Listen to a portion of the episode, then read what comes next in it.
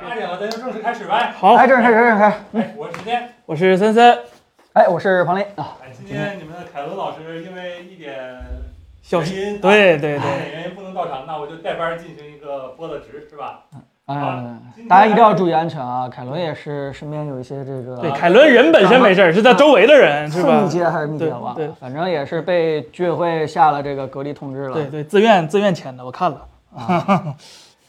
哎，今天呢也有很多的科技新闻，其中哎呢有两个比较重要的新闻是来自于哎世界第二大科技公司，是吧？三巨头之一是三吧巨？头之一，第那二大科技公司。哎，今天就先聊聊这个对，有意思的事儿。哎，深色的全屏幕的 PPT 出大事儿了，什么事儿呢？苹果官方正式宣布了 WWDC 将于六月六号举行，然后呢哎，就是六月六号到六月十号，嗯大家都所熟悉的会发布那个各种软件的那个 keynote，当然是在六月六号。嗯，然后呢，这一次的发布会呢，呃，如果没有问题的话，苹果说它会不仅在线上举行，嗯然后呢，在线下那边呢也会有一个小规模的，对大家坐在一起，大家坐在一起看录像是吧？嗯对对对对对对对，这个应该是两年了吧？啊，呃，然后终于两年开了始回两年了到一个线下了。对对对对，首先呢，这是三月三十一号发出来的一个邀请函，然后有点早哈，这是吧？六月直接初呃预告了六月初的这个 WDC，嗯、并且呢，非常振奋的消息是在线下开。嗯呃我觉得呃有几次线下开的这个 WDC 还是挺经典的，嗯，尤其是哎有一个是著名的经典场面，就是有一个程序员在一个会上质疑。乔布斯，你根本就不会编 程啊 对吧？你对连编程都不会，你来我们 WDC 干什么？是吧？我忘了是不是这个在 WDC 上啊？哎，有但是朋友对，有朋但是友问这个图标是不是迅雷啊？不是迅雷不是不是谢磊，不是谢磊， ，Swift 啊，对对嗯，对，但是呢，经过两年线上的，而且是挺无聊的这个没有任何硬件的 WDC 之后，今年，哎，这个第一次回到线下，有没有新的硬件产品出现？该来了吧？这啊个这是很 M 一的大结局是不是该来了？是吧 M1 的大结局到底是什么呀？这应该是 M 一 Pro Ultra Plus Ultimate，是吧 Ultimate 旗舰版、对对家庭版、专业版、对对旗舰版，对如对如果光看这个邀请函，其实我们很难去猜出什么蛛丝马迹。你能猜出什么？这不是就苹果这个邀请函已经唬了多少次人了，就就毫无关系，对吧？还是有那么一丁点儿啊对是牵吗强的地呃，方有的去，我记得有一年 WWDC 的那啊个邀请函上面有一个方形的机器人的面相，长得非常像一个东西，五伏一安的充电头。哦啊，结果当年的 iPhone 还是五伏一安的充电头，是吧？这这这个，如果咱们硬猜的话，能猜出什么？能猜出它会给这个 M 1新一套的这个 Swift 的一个套件，哦，我以为是 Playground 更新了，是吧？好或者这是跟跟光追有什么关系吗？可以看啊呃，看。倒倒也不应该，因为苹果这光追其实支持很嗯早，在 Metal 二的时候就出 Metal 二的时候就已经完整的，就是非常完整的支持光追了。但是，啊呃，就苹果这个平台呢，众所周知的原因嘛，就大家没人搁这儿开发光追是吧？嗯哎你光追任任你有，但我们不在这儿开发，对。所以，哎呀，就可能哎，那我们就聊一聊，希望这个 WDC 上有什么东西吧。啊反正已经是预测不出来了，但是对，对呃，三三跟十十天，你们希望这次 WDC 上有什么东西？我希望先把官网那个是吧，最后的英特尔给换下去吧，是吧？啊那个 Mac Pro 是吧，卖挺贵的，何必呢？你说你放那儿鞭尸，让谁不好看呢？三年是吧？之期已到，哎对对对，哎终于嗯你换一个是吧？其实呢，我对 WWDC 还是最期待的，永远还是软件这一部分，因为我在来这个公司之前呢，每年都有这个习要不然惯上。来 说 啊对，没事，儿，我坐这啊，儿行就可以。好哎，嗯我每年都有习惯，就是会和朋友们聚到一个小地方，比如说网嗯吧、小酒吧，看这个熬夜看这个东西。因为我知道是一个什么原因呢？这个发布会发布东西免费的，不要钱儿的。嗯啊，是嗯，我我第一呢，肯定还是希望它能够回归到这个两年还是三年前的那个，能够发布一些硬件，嗯嗯嗯嗯，对吧？尤其是叉叉 DR 啊，我记得叉 DR 就是一九年的那个对对对对对 WDC 对，上发的。嗯，如果这次真的来一个 Mac Pro，对吧应？该来了，对对对，哎，这个我就觉得或者它叫非常看点 Studio Pro 是吧？啊 Studio Pro，对咋整？就这嗯这是哦四个什 M 么一粘一块儿是吧？啊，对对对对对对对，这是一个我非常期待的一个东西，硬件的东西吧。另外一个事儿就是说，嗯，iPad OS 啊，到底会不会跟这个 macOS 做一个更加贴近和紧密的一个结合？啊这是我非常关心的，因为这么乐观吗，彭总？因为因为前两天也看到一些新闻，就是传说这个下一版的 macOS 的这个会放得更大，啊，就就是这个触控是吧？呃触。控，然后甚至说是下一版的这个 MacBook Air 不光是有 M2，、嗯还有触控屏。但是啊如果一个一个 MacBook 有触控屏，那意味着什么呢？意味着整个形态可能都变了。要变对啊的话，那不那不就是大号的那个那个 iPad 对，所 以我觉得，哎呀，这彭总，你那 Universal Control 才用多长时间，就 就就就就就更新啦？对对对，应该也没那么快吧，对吧？你这但但这毕竟是一个前瞻，就是 需要有一定前瞻性的一个会，它它需要在这个整个的软件上给开发者一个未来的一个远景。我觉得，如果在这个会上爆发出来的话，也不太意外。是是，那是这是有的最好了，期待太久了，是吧？那嗯 iPad Pro 终于 Pro 了，是吧？哈，啊，这 对这啊，啊，那它它甚至都可以说，就普通的 iPad 不给你这些功能，就是但 iPad Pro 给你这些功能，对，嗯，它为了今天真的已经铺垫了太多了，就是从这个硬件屏幕形态到这个硬件架构，嗯，呃，慢慢都统一起来，然后整个的什么桌面小组件呀、还什么，反正就是从操作逻辑到这个是底层硬件，已经越来越趋趋同了。我嗯我不知道什么时候真正这个把自己的真实目的就赶紧展亮露出来亮了。就就嗯完了，对还是挺期待的。曾经我和那个彭总还讨论过，这个 Mac 和 iPad 它的软件融合成一体是一个什么样的形态呢？嗯然后我们俩看了看那 Keynote，还有什么 Pages 那些对办公软件，发现一件什么事情，就是说它们俩的功能是完全一致的。嗯嗯，这个有的，那个上面一样都不少。哦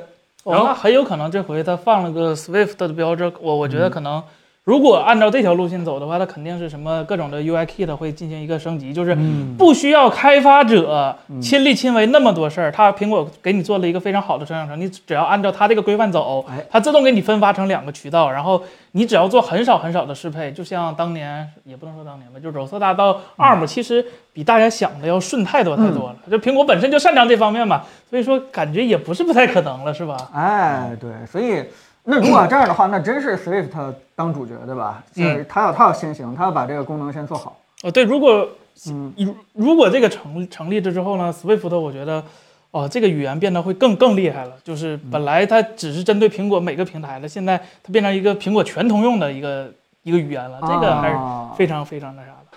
真的确实就是各种交互就就统一起来了，就对不用对再单独去通过语言的这个底层层面去一个一个去去做适配对对，啊！期待期待啊！还有什么还有什么期待在这次这个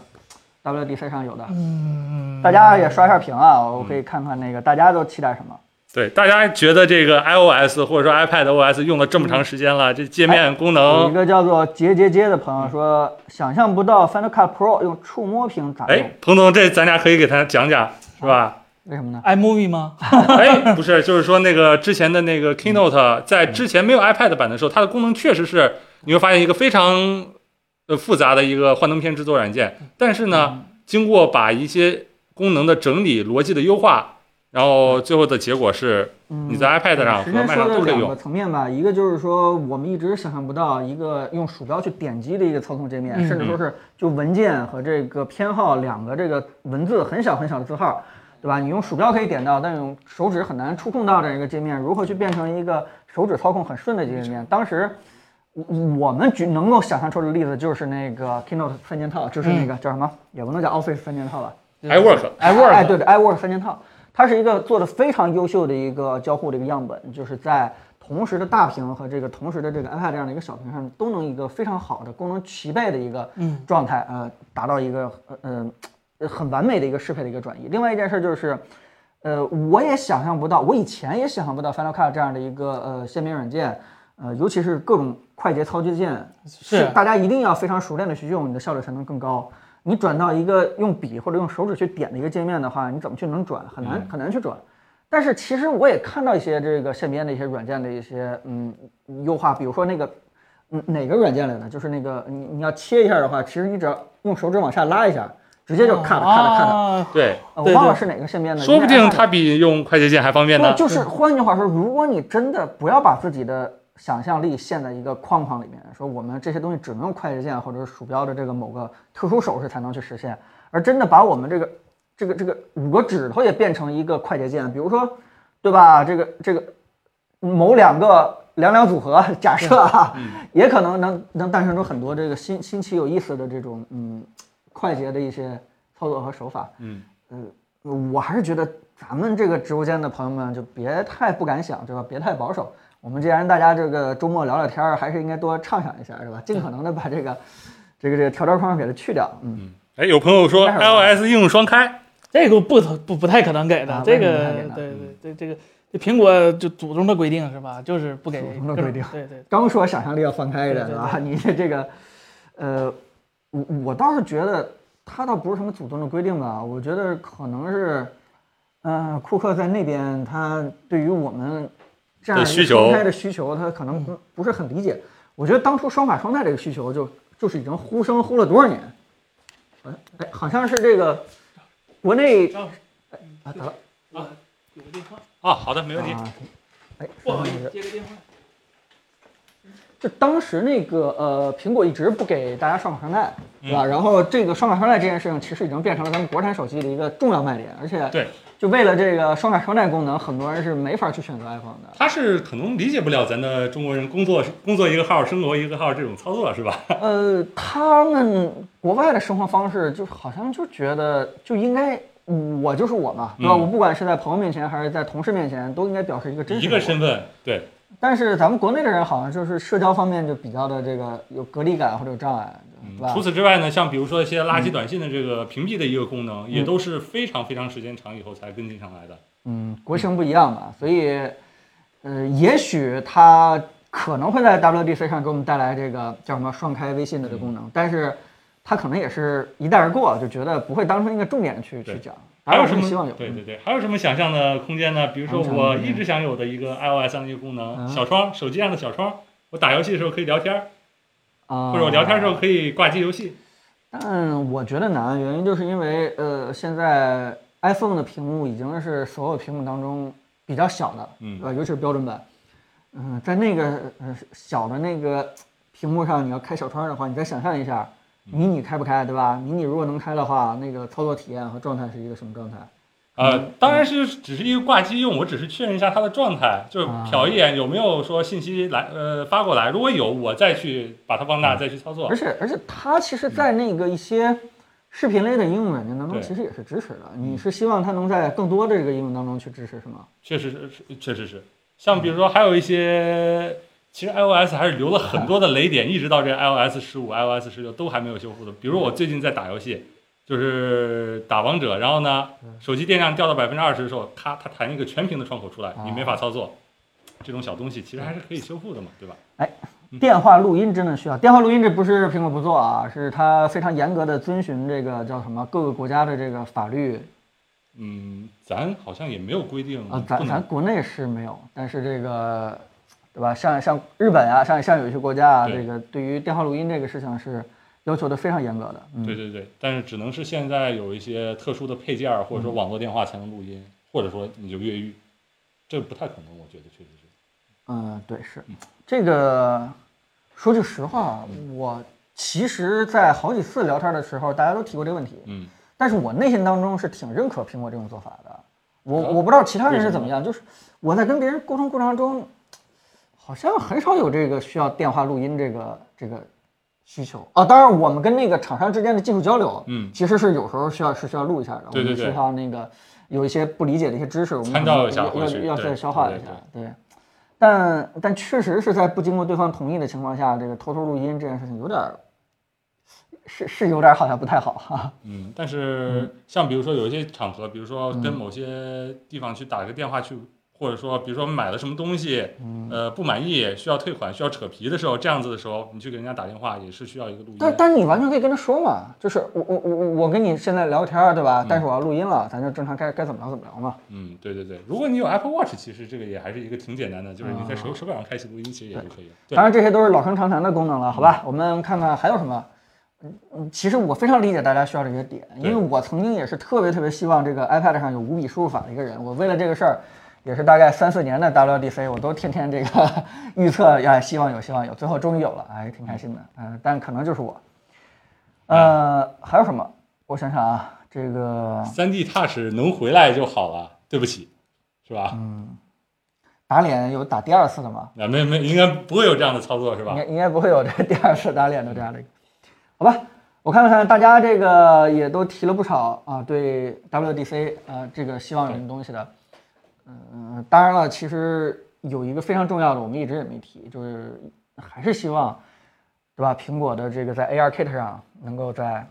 叫什么，再再再进一步，做点在更有用的东西做对做吗？对做一些更有意思的一些东西，让我们能够通过这些进步，能够窥探到未来苹果 AR 或者是 VR 这样设备的一个大概的一个用法状态，对嗯吧？比如说，万一它加了一些什么眼球方面的一些，追踪是吗？呃，对啊，有可能吧？呃，不是，有可能是已经做到了。啊我已记经得做我们到还发过一个短视频，它就是通过哦那个 Face ID，它是可以做到的。啊，完全可以可以做对，到第。第三方是已经但它可以做手到势已。经在这个一年之前就已经对对对，像那个之前做呢，得还很好有通过二维的一个画面去嗯识别的人体的动作这样的一个框架也推出了都。嗯嗯，大家还有什么想说的？关于这个新的 WWDC 上会新发布的软件和硬件，还有什么想说的？欢迎在弹幕里面提问。好呃这个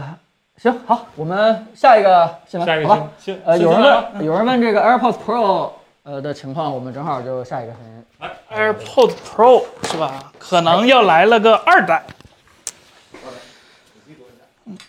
哎，这个麦别好了是吧？嗯，白天想，夜里哭啊！AirPods Pro 终于有可能要来了，是吧？这个新闻呢是由郭明奇这个分析师发出来的，说 AirPods Pro 二呢将于二零二二年的下半年推出。然后呢，就是说根据网上的一些爆料呢，它可能会有这样几个新功能，大家可以看图片上，像这个充电盒下面可能会有几个空眼儿是干什么的呢？到你要丢了。啊，哎哎哎，不不不，它是可以说在你丢失的时候响响铃声。我曾经也就遇到过这样的问题，就是说耳机能找得着，盒找不着了，因为盒自己不会响。嗯嗯，就是这样的情况。然后呢，还有可能推出的一些功能，包括有呃支持无损的音频，就包括苹果自家的那个 ALAC 的无损格这式，还有更强的降噪等等一些功能。那来，彭总和森森对这个东西是怎么看的呢？ 呃，如果它真出二了，这这就苹果一贯的那个就作风是吧？就嘲笑对手，你们就是做不出来，我东西还是有遥遥领先你这对。就跟 iPad 的处境，跟当年 iPad 处境差不多，就是我东西什么都好，然后你们还做不出来。但是说实话，因为刚才说的这些功能，在我个人来讲啊，并不是什么痛点，就是不就不至于他说一个 AirPods 二就出来了。首先你说那盒儿会会响，这个功能是痛点痛点吗？就是很其实也不是很常见，你几乎用不上这个功能。就假如你是一个就是呃就是东西拿的比较就是就是安排的很得当，收拾东西很得当的话，这个东这个功能就不是太什么。嗯然后第二个呢，就是无损的问题。无损的话，呃，我我我我我首先承认，确实就是呃，有的人可能确实能听出来无损和有损的区别，但是我我个人来说，呃，我觉得 AAC 这个编码格式已经很好了，而且。呃 AAC 虽然大家可能有一个误解，就是 AAC 好像就比 SBC 强一点儿，其实不是这样的。呃，前一段其实有一个文章，就是非常量化的给大家比较了 SBC，然后 AAC，然后 aptX 和 LHDC 和 LDAC 这几个音频编码的一个区别，就是结论大概就是 AAC 比大家想的要很好很多，它跟 aptX 其实是几乎没有什么区别的，甚至有些地方还好，所以，呃。我觉得限制这个 AirPods 的问题还不在这个有损无损身上。你要是换成无损的话，它码率一定是更大了。那码率更大的前提，那就是你要么性能更强，那就更耗电；你想做低延迟，那也是要更耗电。这对于一个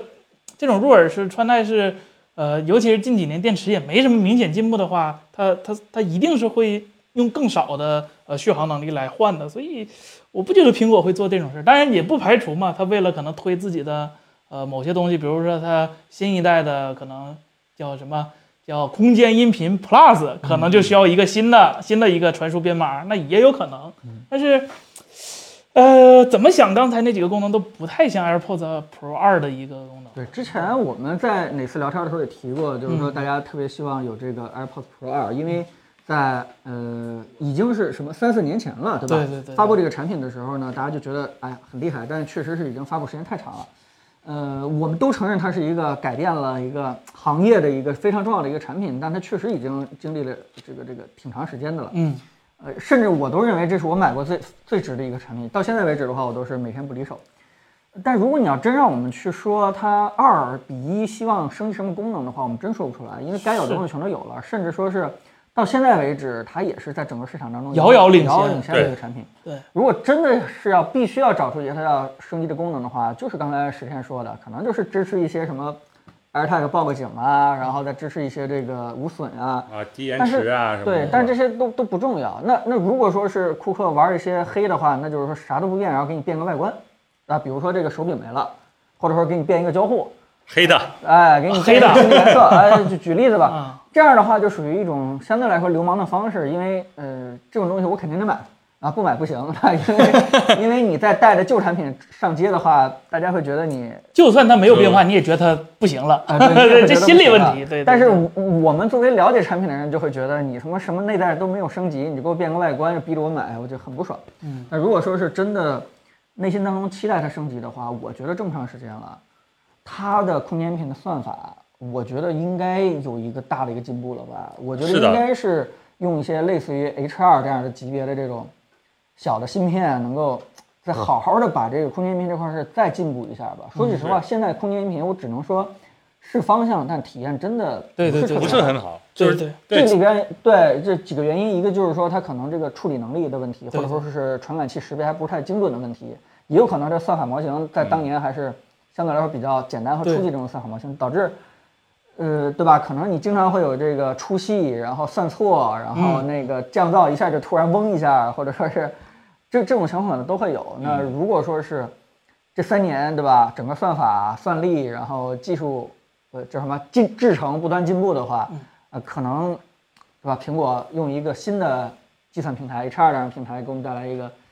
体验更好的一个空间音频，对真的能够实现模拟音箱那个感觉。对，它可能就是锚要锚定这空间音频目前还有的这些缺陷，比如说是它的那个传输的速率达不到无损的一个要求。因为呢，空间音频是多个声道的嘛，它的那个音频的码率可能会上到一千左右，但是目前这个空呃 AirPods Pro 能支持的也是只有 AAC 只有二百多，那、所能做的办法就只有把它在手机端渲染好，渲染成立体声，然后再发给耳机，那这样的话损失确实还是有的。但一般来，我我我觉得就算出 H 2也不太可能是在依靠耳机这个算力算算完的，肯定还是非常依赖手机的。首先，这个这个这个浮点是要求是非常大的，嗯这个是多条音轨做时域和空域的变那个转换，对，我它说过，对对傅立叶变换不对停的小来回变啊，小学二年级的课是吧？这对对个这个其实虽然是二年级的课，但也挺难算的，是吧下？学期的。 对对对对对，所以你要是真依赖那个耳机，就那真的有点超乎我的常识了，因为嗯目前你看的这几个科技巨头啊，就呃尤其是游戏行业的，就是索尼、微软，啊他们都在搞这个空间音频 HRTF，这个这个需要的算力，他们自己也曾听过，是非常非常大的。 ，PS 五级变对的。对对，你如果单纯依赖一个小芯片，那我只能说天顶星科技出在苹果了。那如果说它要一直在手机上去做计算的话，那延迟可能就是它要优化的一个大的方向。。呃，这个延迟其实，呃，我觉得还好，因为如我我觉得如果它要解决这个延迟的问题，呃，苹果应该是不会就是暴力的加宽码率或者什么，它肯定是按石老师说的，就是推一个新的一个编码格式，就是 AAC 它虽然这个编码格式对目前立体声来说还是非常优秀的一个编码，但是如苹果是一个非常喜欢占未来，而且它占未来的概率非常大的一个公司，所以说它出了一个新的呃新的码叫 AAC Plus 或者是什么之类的，我觉得也不意外，但我觉得它大概率不会继承它那个无损的那个码率，它肯定就会出一个新的，对更有前瞻性的、更更能占未来的一个甚码至率，跟对这个可能跟 VR 视频结合的非常好的一种对格式对对对这是对有，可能的。然后我我不知道大家现在体验过空间音频没有？我觉得，嗯，如果没体验的话，你体验一下的话，会有一种非常神奇的感觉，嗯嗯。就是呃，你经常会错误的呃感觉到自己嗯戴没戴耳机这件啊事情，对对对对不是不是很清楚，对吧？对，我我我如果说是大家有这么一种体验，帮我刷个一啊，就是说你戴上耳机了，然后把你的 iPad 或者手机放在前面开，然后呢，你你觉得一切都正常，但是忽然发现可能耳机没连上，真正的声音就是这个手机或者是 iPad 发出来了。你还觉得挺正常的啊？那就说明你平时已经习惯了空间音频了。如果你有这样的体验，你帮我刷一个。反正我是有时候有这种尴尬的状态，对吧？啊，一看大家都是是吧？哎呀，一对吧？？就是就有时候你你在家里面或者在外面那个那个呃地铁上或者什么之类的，对，呃然后你你就觉得哎开开嘛，反正也比较嘈杂嘛，然后你又能听到一些声音，对吧？我在地铁上特感这感知特别明显，就啊对甚至不需要就是呃全景声的一个音频，有时候单纯的就双立体声也会让我有这种错觉，就是哎我到底是手机出的声还是耳机出的声？对我先摘下来确认一下是吧？ 别对对对别射死了你是吧？因因为你晃个头这件事情，你就对不能辨别这件事情对了。对空间音频嘛，你对你所有的呃这个姿势都是从正前方出来的声音。但是我我虽然有这样的尴尬，这也是科技产品带给我们的一个社死的一个瞬嗯间但是我每次遇到这种情况的话，我还是挺开心的，因为我觉得这是科技，嗯啊只只有这样的一个 HDR 算法才能给我带来这样的一个感觉。我跪自动了，我不玩了啊。 对对对对，对，这个恐怖游戏以后更更更恐怖了，真的。呃，有人问现在支持空间音频的耳机有哪些？基本就两个系列吧。对啊，苹果系的话，基本就是 Beats 加加苹果自己本身，苹果对苹果对自己对对。然后安卓这边的话，索尼支持，然后高通芯片的部分支持，小米那个最贵的那个其实也支持，但是呃，功能和生态是嗯吧？对对和生态跟前两者比，其实差很多。你找不到空间音频的歌听，找不到哦空间音频对，的它视频看更像是空间音频效果，而不是空间音频。我不知道大家能不能 get 到这个点，就像杜比世界效果和杜比世界是完全两个东嗯西，它只是给你一个模拟一个环绕，这并不是把真正的那个空间音频的多个音频流给你还原出来。对对对。其实顺着孙顺这思路想，就是真的最有资格做成空间音频的，从这个呃录制，从歌手的这个录制格式到整个设备的回放支持，是应该是索尼干成这件事情。嗯对，但是他他真是一条龙全给你弄对，下但来最终这件事情人还是人家苹果干成了。嗯这件事情又特别像当年乔布斯想把歌曲，把嗯从专辑里边拆出来，一个一个的放在自己的 iTunes 商店里去卖，对对吧？当年那个跟索尼或者谁那那个打了一场仗一样，就是，对吧？有能力的人看不到这个未来，对看不到这个趋势啊，你这个机会就只能让给别人。这个，我觉得还是就发自于就是苹果强大那个就是硬件能力，整合能力是吧因？为哎对，因为很多艺人或者明星，其实就就你能看到，大部分其实用 iPhone 的还是比较多啊。他们可能就是自己用着用着 iPhone，哎，发现我这 Music 多个新功能，我正好自己又是歌手，我有这个功能。啊但是呃，索尼它虽然是一个呃生产商或者是服务商，但是这些东西歌手未必去亲力亲为，他。其实也不是所有歌手会自己去详细了解我用什么录制设备，用哪个工作室，去哪儿给我让我的发行什么，这很多其实可能是经纪人帮他考虑，他自己本身不用去考虑那么多。啊对所以苹果在这方面其实还是有优势的，这个就什么就是对意外的宣传能力，是吧而且它还极大的降低了这个空间音频的内容的制作门槛。对对对对对对，像比如如说他自家的那个音乐创作软件 Logic Pro，对就是在它推了这个功能以后，立刻就跟上了空间音频的一对个厉害对，像而且你这种在 iTunes，其实 iTunes 现在也是一个非常非常大的一个分发渠道了，这个在咱们国内可能还不是特别大，Apple Music 不是特别厉害，但在国外其实啊 Apple Music 可以说和 Spotify 基本是就行业巨头了，三分天下是吧？对对，你的歌型大概率可能是要发行在 iTunes 嗯上的。那你如果用了这个东西，iTunes 肯定是苹果为了推向这个东西，肯定是给你有扶持的嘛，对吧？嗯，所以我觉得，嗯，非就跟常我非常们杰伦靠 这个 用这个啊，来啊对保持非常火的状态一对样。对对对对，呃，我我我我，咱们还是回到这个新闻，就是说今年年底到底有没有可能？我觉得还是觉得挺有可能的，因为苹果这个公司的话，对音视频是非常在意的，嗯嗯就是从对吧，从创始人乔布斯开始到整个下这些人，他们认为自己改变的这个是吧，视听行业嗯这块儿是很很在意，所以今年年底如果他们真的借一个新的产品。对吧？又把一个更高的一个规格，或者说更新的一个技术，尤给其是带出来。对，改变我们这个音视体验这样一个技术出来的话，甚至说这次已经不光纯音频了，有可能会真的跟这个 VR 视频结合在一起的一种东西出来的话，我们也是觉得很有可能的，嗯啊、所以我觉得期待吧啊，但是预测嘛，也是年底嘛，啊，年底也不是嗯，说对，这次嗯刚才有个人问咱们这消息有几成，我只能说，反正我们没拿到膜呢，是吧？没拿到壳 呢，那我们 Apple 还没有做这个 AirPods 二的这个，壳，所以这消息待待确定是吧？对吧？待确认。啊 国民企老师啊，就懂的都 懂。对对对对对对对。嗯，啊，好了，那这个 AirPods Pro 的新闻聊完嗯了，在下边咱整个大新闻，啊，还有什么大大新闻新闻？下一个挺大的新闻啊。哎呀，这个是咱们国家内的事儿对了，是吧？嗯哦 OPPO 呢，就是说传出来一条讯息，说是它自研的 AP 芯片儿会在二零二三年量产。然后 AP 芯片儿是什么呢？森森，你给大家说 一下。就它这个 A P 芯片儿，它全称英文是 Application Processor，是吧？就是嗯应用处理芯片。这个东西其实，呃，界定很模糊，它可以是一个小的 D S P、小的 A I 或者是小的什么，它也可以是一个处理器，嗯是吧？就是我们广义上的处理器里边有各种 CPU、 CPU 核是吧？是吧？什么电源管理单元，什么乱七八糟的。所以所以刚看到这新闻的时候，我们就没怎么在太在意，对吧？对以对为这个 OPPO 可能又出了一个简单的什么协处理器或什么啊，。对我一开始真是这么觉得，就是可能出一个什么 A I 的单元，那或者什么其他的单元。但是后来对我们又多查了一下这个新闻，是，是是是，就感觉发现好像不太对，就是嗯说哦这个新闻它里边这个 AP 啊代指的，可能真的是除了就 SOC 里面除了那个嗯呃几代除了 modem 对 modem 之外的这些部分，嗯，也就是说它，OPPO 真的对是有可能，嗯，在准备进军整体 SOC 这样的一个，对吧？嗯先把这个除了基带之外的其他的这部分嗯先嗯做出来。尤其是呃我查了一下这条新闻的新闻源是台湾媒体报出来的，这件事就更加的靠谱啊，就是因为对，跟那儿代工嘛，对，因为就是大家也知道，这个 OPPO 做芯片的话是跟台积电有非常紧密的合嗯作的。嗯，对，能拿到六纳米的订对，单那了，嗯之前在做这个 NPU 的时候就能拿到最先进的六纳米，现在呢直接直接奔四纳米去，而且他们这边的人，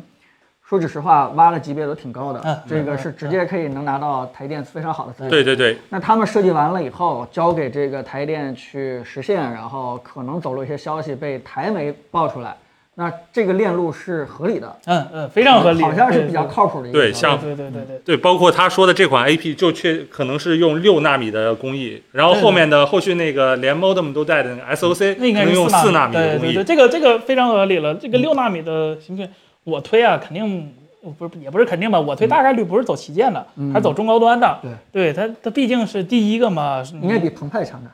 那那应该怎么说？ 那那是应该很强很多，对对对对对。然后呃，其实因为我刚开始怀疑它到底是什么时候，因为那个 AP 我我一开始用我我真的没想，因为它 OPPO 刚把马里亚纳出来，其实对做一个呃，我在我的印象里头做一个 N N NPU 或者 ISP 已经很厉害了，而且能用到最新的工艺，这个这这这个真的很不容易了。然后它的结果今天这个消息是明年他们 OPPO 可能就出来了，这个，所以我当时还挺怀疑的，但是。我一看，我想了一下，高通曾经有个处理器叫 APQ 八零六四，我当时纳闷，我和石老师当时这 APQ 啥意思？APQ 这 AP 不会就是这个 AP 吧？结果一查，真是嗯呃就是 application processor Qualcomm 是吧？高通，所以所以这个感觉这个命名就越来越越来越真了。这个我发现这 OPPO 好像是要做你是想真的要要在做，对是真的做大家想的，不是单单纯纯做一个马里亚纳就好了，真的是野心非常大。嗯你懂得的那种芯片，啊对？是吧对对是对，这公司可能也比较低调，这样的新闻，这个台媒爆出来的，应该不是他们公司主动在去做一些营对销，对希望对大家对这个沸腾一下。呃呃，不是这意思啊，那怎么叫什么呢？就是应该是真的这个这个透露出来的一些一些。对，对，我我其实，呃，看最近啊，大家对马里亚纳可能有一点小小的质疑或者什么，但是我,、最近真的，我我挺感慨的一件事就是，OPPO 真的真的在做芯片这方面是真的要做这件事儿，不像你你可以看最近有好我尤其是我自己看到好多新闻，就是有个什么叫新华一号的显卡， 又来了一个，前几天又是什么玩意儿出了个显卡。开发布会时候竟然说自己支持哭的， 这这英伟达都不敢保证别人的，就 AMD 都不能完美兼容 CUDA 的代码呢。他说他自己能用 CUDA，而且这个公司才成立不到一年，他就说自己造出来个显卡，说自己跑撸啊可以跑撸啊撸。我 我就说这些这这些东西他，他一看就不像做实事儿的。如果你真的要做实事儿，先把东西拿出来。有本是吧事你拿货来卖呀，啊对对吧？你你别拿，你别跟这儿光开发布会说自己自研了什么架构，发了什么显卡，是吧？最后一查出来买的是 Imagination 的授权，然后这个是吧，直接能跑个 CUDA 都敢说 了。然后说自己对标二零五零，我就觉得这这真没意思了，是吧？就尤其是现在，就就不要趟那嗯路车。所以我对 O，尤其是发生这事事儿之后，我对 OPPO 是非常非常非常认可了。啊，行了，咱们也别老这个，对吧？咱们虽然捧一没有踩一，但还是这毕竟还是捧一了，对吧？对，哎但呃，说句实话，这个东西就算是做出来的话，离大家想象中的真的推出 OPPO 自己 S 六这个手机还有很长啊很，长的对路。对对对对，呃，这个虽然是我们认可它是监视的一步，但是大家知道、这块做完了以后，还有非常核心关键的，也就是那个 modem 这块。对对对对，这块儿也是人家华为被制裁导致这个一直做不出来东西的一个关键原因。但同样的理由放到 OPPO 身上的话，它也绕不过去。对，所以就是那块儿过不去的话，他们这块儿光设计设计完了以后，还是没法去对应用，只对吧能？在平板上用是吧？啊，只能只能在平板上用，对。所以呃，他也出一个五 G 外壳，而且就算就算是我们今天理解这个 AP，对吧？嗯就是除了这个呃 Mo- Modem 之外，其他都有了。它就算做出来以后，离真正的可用的整体的 SOC 也是有有有挺长的一段路要走。对对对啊，虽然是是是四纳米，但整体的你的性能到底怎么样？是对吧对对对，道阻且长，对，制程不是衡量处理器的唯一标准，嗯你还得考虑它的设计能力，其其他他的。对，你你你自己想想，当初麒麟应该是经过了多少代产品以后，才对慢慢开始勉强可 K 用三 V 一是吧？嗯给山寨机用，K 三 V 二 GPU 是残废了，用了被人骂，是吧嗯对，对，但是人家华为值得佩服一点就是，他真敢在自己旗舰上，我就坚持用了，我嗯不管怎么地，我就要用对。这个这个还是值得值得鼓励的。那真的到了麒麟九千，大家看是吧？对啊，确实嗯这现在谁不想麒麟九千是吧？全全世界好像都在想麒麟九千，但没办法啊，咱嗯不现能对光看见人家吃肉，对吧？对你啊不，能他们痛苦忽视的了时候，对啊，现在这个，嗯我只是觉得啊，嗯我们现在能做的事情，说句实话，也不是说鼓励大家掏钱去买它这个产品，对吧？产品不好，你干嘛要去买啊，对吧？也嗯对咱们对对都是对真金白银。对。但是我们这直播间的朋友们能做到的就是说，当人家做出产品了，有些问题的时候，咱们舆论上，对吧？说法上多给予一些理解，我觉得这也就可以了。嗯对这就是我们能够每个人，我们直播间这儿每个人能够帮助这个国产芯片往前去走一点的这个嗯正确方式了，对吧？来，OPPO 哎这个芯片大家都说完聊完了是吧？来给大家再接下一个新闻，下一个新闻什么啊？喜闻乐见，大快人心，普天同庆，奔走相告的一个新闻啊！就是说，咱国内的五家安卓应用商店共同宣布，呃，就是共同宣布要推进六十四位的应用升级。换句话说呢，就是说要把三十二位的应用呢彻底干掉。干掉。对对。然后呢嗯，具体到时间上来说呢，就是说他们从十二月开始，就是去年十二月开始呢，已经要求新发布的软件和游戏必须要上传那个包含有六十四位的那个 APK 了。然后今年的八月底呢，就是手机硬件上只支持六十四位的处理器的手机呢，就只会收到六十四位版本的包。然后呢，二零二三年底呢，就是说彻底把三十二位干掉，然后呢，让三十二位无法上传到我的应用商店，也无法在手机上运行。哎，就是这样一个新闻。对，这个是好事儿。这个，这个，这个我，但是我其实有一点就是，当时 ARM 开发布会的时候说 A 7 1 0兼容三十二位是考虑到中国用户，嗯这个当时我就有点不太理解了，就是。就是就我我我承认，我首先咱承认我们的那个软件不跟谷歌走那一套体系，不在 Google Play 上上，但是不代表我们的软件质量就就相反，咱们对国内的软件更新迭代远比很多国外的这个软件，对，你要看现会在啊软件商店适配六十四位最少的是谁？是三星，是那个国际大厂。我们咱们国家的这几个软，小米、OPPO、vivo，起码这三家的什么应用市场，人家和不给你不给六十四位，你你就明确提示你，你这个东西三十二位最好别用，甚至是告诉你，要不你就删了，这玩意儿特别影响续航。所以我我觉得当时 ARM 这个就挺挺挺气人的，但是到对这个说起来确实是挺挺难受的，但我觉对得另外一点也显示了整个安卓阵营啊，我觉得挺惨的嗯，对吧？就是你你想啊，在这个整个的苹果阵营当中，像这件事情早早早早 A 就7已经的时候就支持宣布了六，对， 64支持六十四，然后就已经 A 解1一完全抛弃六十四，就 A 1一多多少年前了，对呀、吧？就是人家从这个 iPhone Ten 开始就对啊已经彻底不考虑这件事情了。对对对然后呢，这个整个的芯片设计完全不考虑三十二位的应用，对吧？为什么现在 M 1有这么高的效率？这其中就有一方面这样的一个对原因。对，说到电脑上可能更过分，就是它是在十点十三宣布不支持三十二位，十点十六就直接全部干掉。啊，对一点对对儿，芯片都不给你就就留在那样的一个生态体系下，这苹果说一不二，然后直接就干掉了。但是在整个安卓这块阵营当中，一个高通或者说是这个三星背着这么大的包袱，要兼容这么多旧的软件，然后整个这个 SOC 设计的又大，然后发热又高，然后性能呢跑分儿可能还没有人家强。呃，对吧？所以现在也是把整个安卓阵营逼得不行了。我们这个大家得团结起来，把三十二位应用必须得赶快这彻底 是干掉了，对啊大家都觉得好的大好事儿是啊吧？对吧？要不然的话，咱们整个这个性能，对吧，就是受拖累，可能 这个对，影其响实更大。这个事儿我我想了一下，其实对谁都是好事，对咱用户来说，咱最最最最好就是我们软件终于不用是跑在中核上了，以后可能跑在别的核上。性能啊提升了对，对，性能提升实打实的，续航提升了，性能提升了。然后第二呢，对软件开发商也是好事儿啊，我我以后都为 ARM V 八做准备，我就不用考虑那个 V 七的那个包了。对对呀呀、我为什么要为这些淘汰的一些设备考虑？你嗯尤其是我现在啊，人、在那个安卓 TV 上下软件，就有的软件真的就是因为安卓 TV 国产的电视大部分都是三十二位的，你能看到一个应用给你好几个包，你自己个好几个包里头选，就就很麻烦。但以后就这一个包了嗯，那不是更方便吗？对呀、我觉得啊，安卓的整容阵营应该多一些这样的事情，嗯对吧？就是尤其是在标准制定和看未来的这个走向的时候，我觉得谷歌应该多承担这样的一个角色，别等着 ARM 和这个叫什么我们手机厂商自己来去做对这样的角色。啊你谷歌，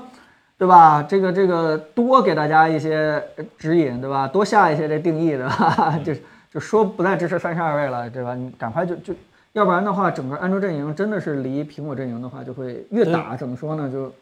差距越大，哎呀，你这就一不会辣不不辣，对啊、就会造成现在 Windows 这样的一个状态。对，嗯对，哎，哈小萌这位老师问说，微信之前一直不是三十二位吗？呃呃，微信出过很长时间的 beta 的六十四位，哎我来这个对我来我需要纠正一下，之前我在我的那个 Nexus 手机上下载的时候，我发现它的官网默认已经是六十四位包了，三十二位你是需要点开特殊的链接去下载的。嗯啊现在已经是这样的，就是微信虽然的大家懂的都懂，都懒得说，但是呢，它确实人家做了。对是对，其实三十二位到六十四位的转变，呃，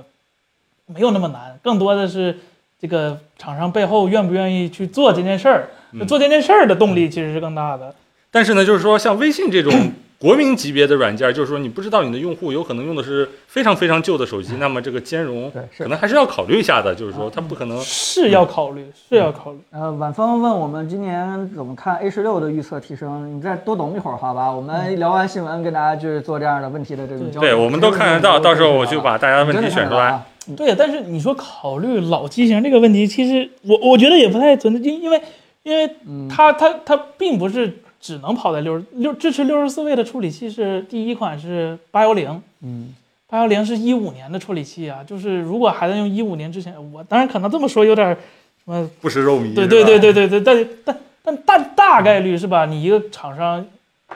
起码不用嗯为那百分之一服务吧？当时支付宝。是吧？Windows Phone 是吧？就是那百分之一，哎呀那就没这被别没被提得了到考虑啊，是吧？怎么今天就开始考虑这帮考虑这百分之一了？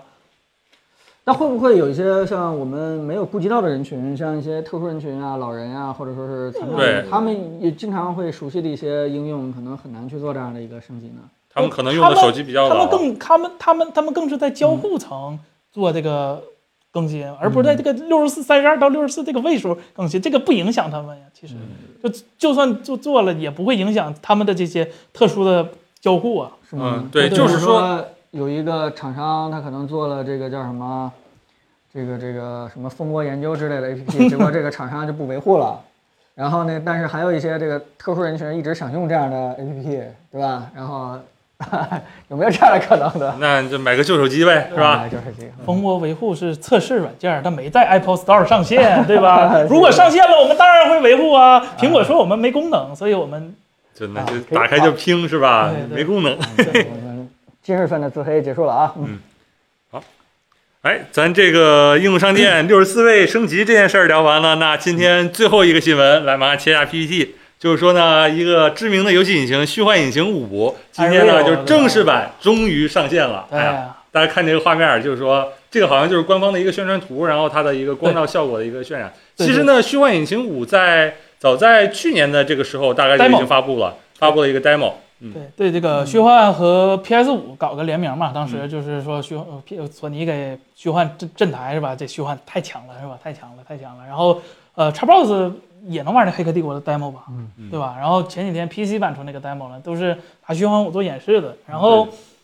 呃，不得不说这个虚幻这个引擎真的非常有点厉害东西对，非常非常厉害。首先，首先，首先，先给大家说讲一下，就是游戏引擎这个东西是是是就是用来干嘛的？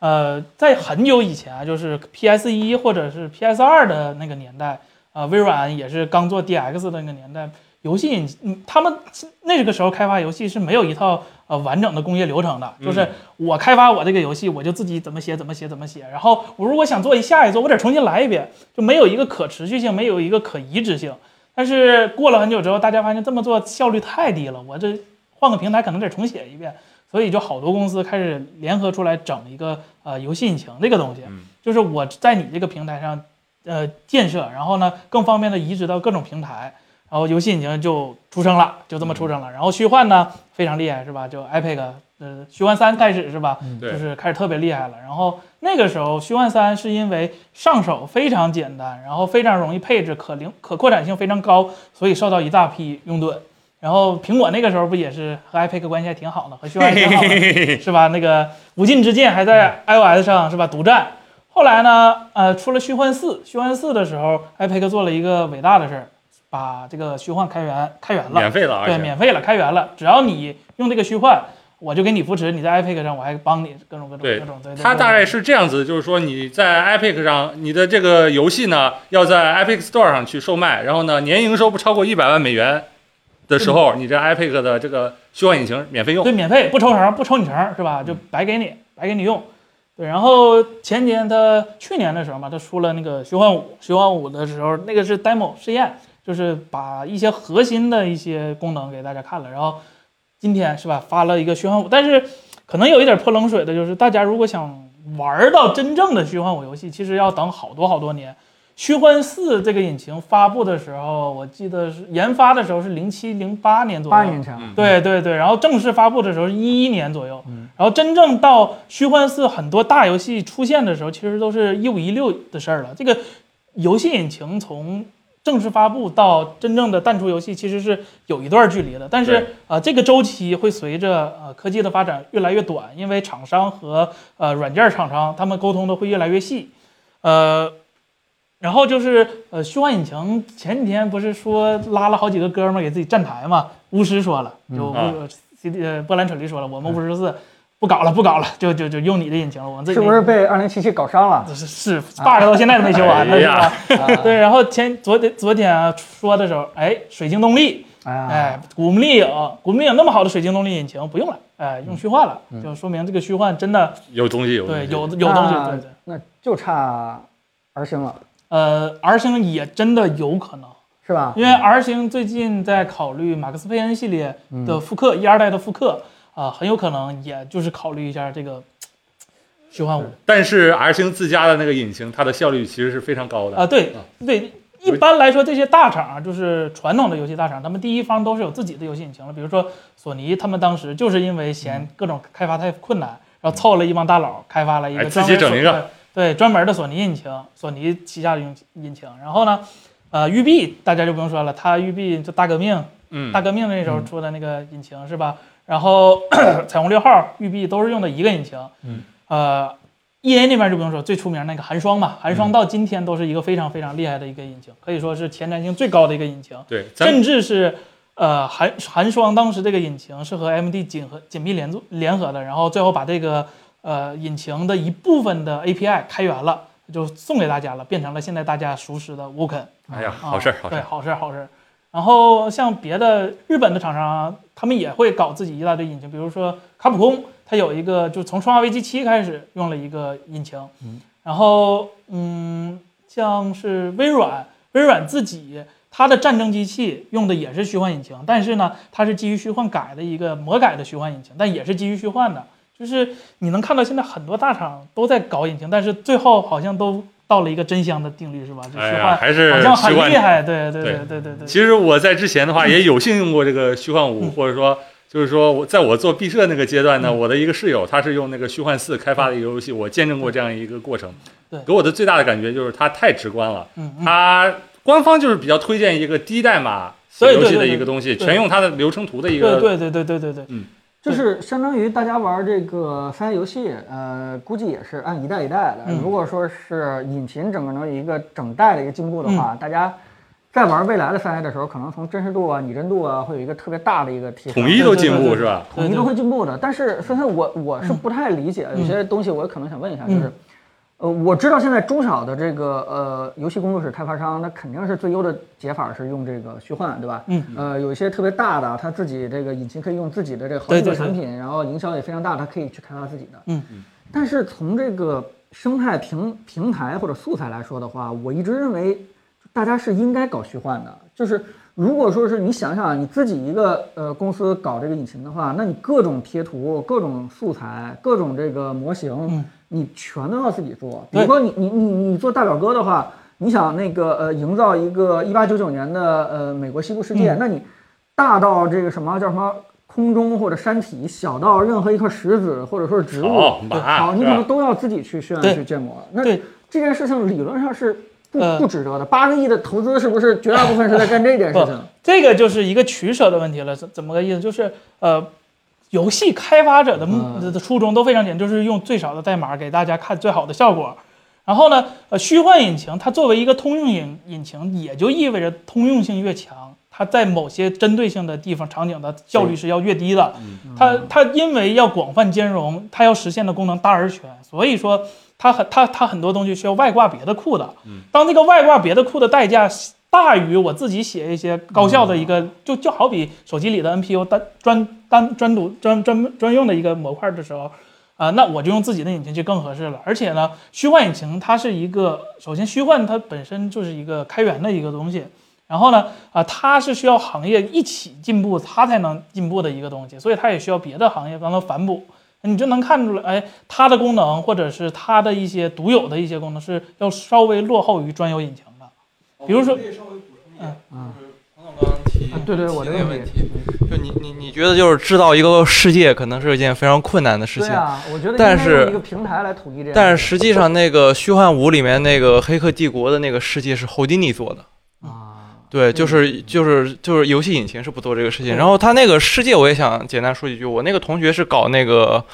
嗯，资产的程序化生成的嗯，就是就是你在以前的游戏里面，就是你每一棵树，你每一颗石头，嗯你都得用手一点一点去把它放现在在那儿。是可以自动生成的。然后你现在的这个《黑客帝国》那个 demo 的话，它是就是也是需要很多资产，就是你需要那个路面的资产，你需要一个窗户的资产，你需要一个那个什么路灯的资产，但是它是根据你设定的那个程序，就是你比如说你要建一个城市，你先把你的路网规划出来，然后你把路网规划出来，它自动把路铺好，然后把那个灯放好。然后把那个路口上的红绿灯放好，然后你在路网里面，你再规划你的建筑，你的建筑再用你你的那些资产效率是非常非常高的，就是一个比较颠覆性的一个那个工具，但是它其实跟游戏引擎的关联并不是非常非常的紧密啊，这样我只是说。虚幻它应该有自己的一套非常好的素材生态，呃，对是它这是个有的是对这这个个扫描到这个销售，我不知道要不对要对对收费。嗯对，这个跟 Unity 是很像的。Unity 就虚幻呢，主要是打的是就是主机和嗯呃 PC 比较多。其实有手机它呃虚幻是打不过 Unity 的，Unity 强的是一个通用性，就是跨平台性太强了。对。然后虚幻呢是主打一个就是主机方面的嘛。然后刚才讲就是虚虚幻它还有一个就是，如果它想调用一些比较奇特的开发者的一些功能，比如说。呃，寒霜引擎最大的一个优势嗯就是场景内的所有物体百分之百可破坏、可复原、嗯可可有物理效果。但是虚幻如果想实现这个效果，那我就得自己找外挂的库。嗯如果没有库呢，我还得自己写库。那我既然自己写库了，我干什么不直接做一个我自己的引擎呢？嗯然后我也不用，因为因为虚幻虽然它是针对中小开发嗯者是收费比较低的，但你大开发者还是要有钱呃的。经不起那个抽成是吧？对对对对，所以说明白了呃，大公司还是要有自己的哎对我我还有一个非常那个呃想问的问题啊，正好，嗯，就是有没有可能所有用虚幻的人，就是开发商，嗯大家共同建造一个类似于虚拟世界这样的一个东西？因为，呃，我每次玩不同的三 A 游戏的时候，就会想啊，这个地图设计的非常好，那个场景设计得非常好，如果几个游戏大家合在一起的话，可能会构建出一个特别完美的世界，尤其是像我玩那个天际，嗯，对吧？嗯，呃，呃就是那个老滚从一二三四五，它其实是都发生在一个大陆的，嗯，它无非就是在不同的省之间在发生故事，嗯，那最后它是有可能把所有的这个省最后拼合成一个最大的一个大陆的。那那如果说是我玩这个 R 星的，对吧？某个城市咱们可能没法去说，嗯，它它一代二代，对吧？这样去升级的话，可能最后这些城市。假如都用一个引擎的话，最后就连成一个特别特别大的一个大陆，或者说是对吧？一个城市有没有这种可能呢？其实理论上是没有啊一问下题的，元宇宙了，对对，因为一下元宇宙了，你你其实呃，你你朋友你说的这个就是其嗯实是把游戏引擎里的模型给提取出来，然后做一个大大融合、大杂烩。但是嗯一个游戏里头，它不光光包括这个模型，它还有很多游戏的一个控制逻辑，比如说你的。呃，就物理物理引擎，或者是你其他的一些游戏的一些逻辑啊、你行走啊，或者是其他使用道具啊、这些逻辑，它们是不通用的。嗯，对，模型这个东西是很通用的，因为刚才郑老师也讲了，你看很多模型都不是拿虚幻做的，是拿 Houdini 做的，因为呃，游戏引擎相对于传统的那些仿真的引擎来说，它它俩的差距其实本质上没有，都是做一个 3D 建模，但是呢，是一个精细度上，资产对对，精细度上的一个差别。嗯游戏引擎因为它要考虑是实时的，所以它很多地方是取巧的，它嗯没有真的真实世界那么真实。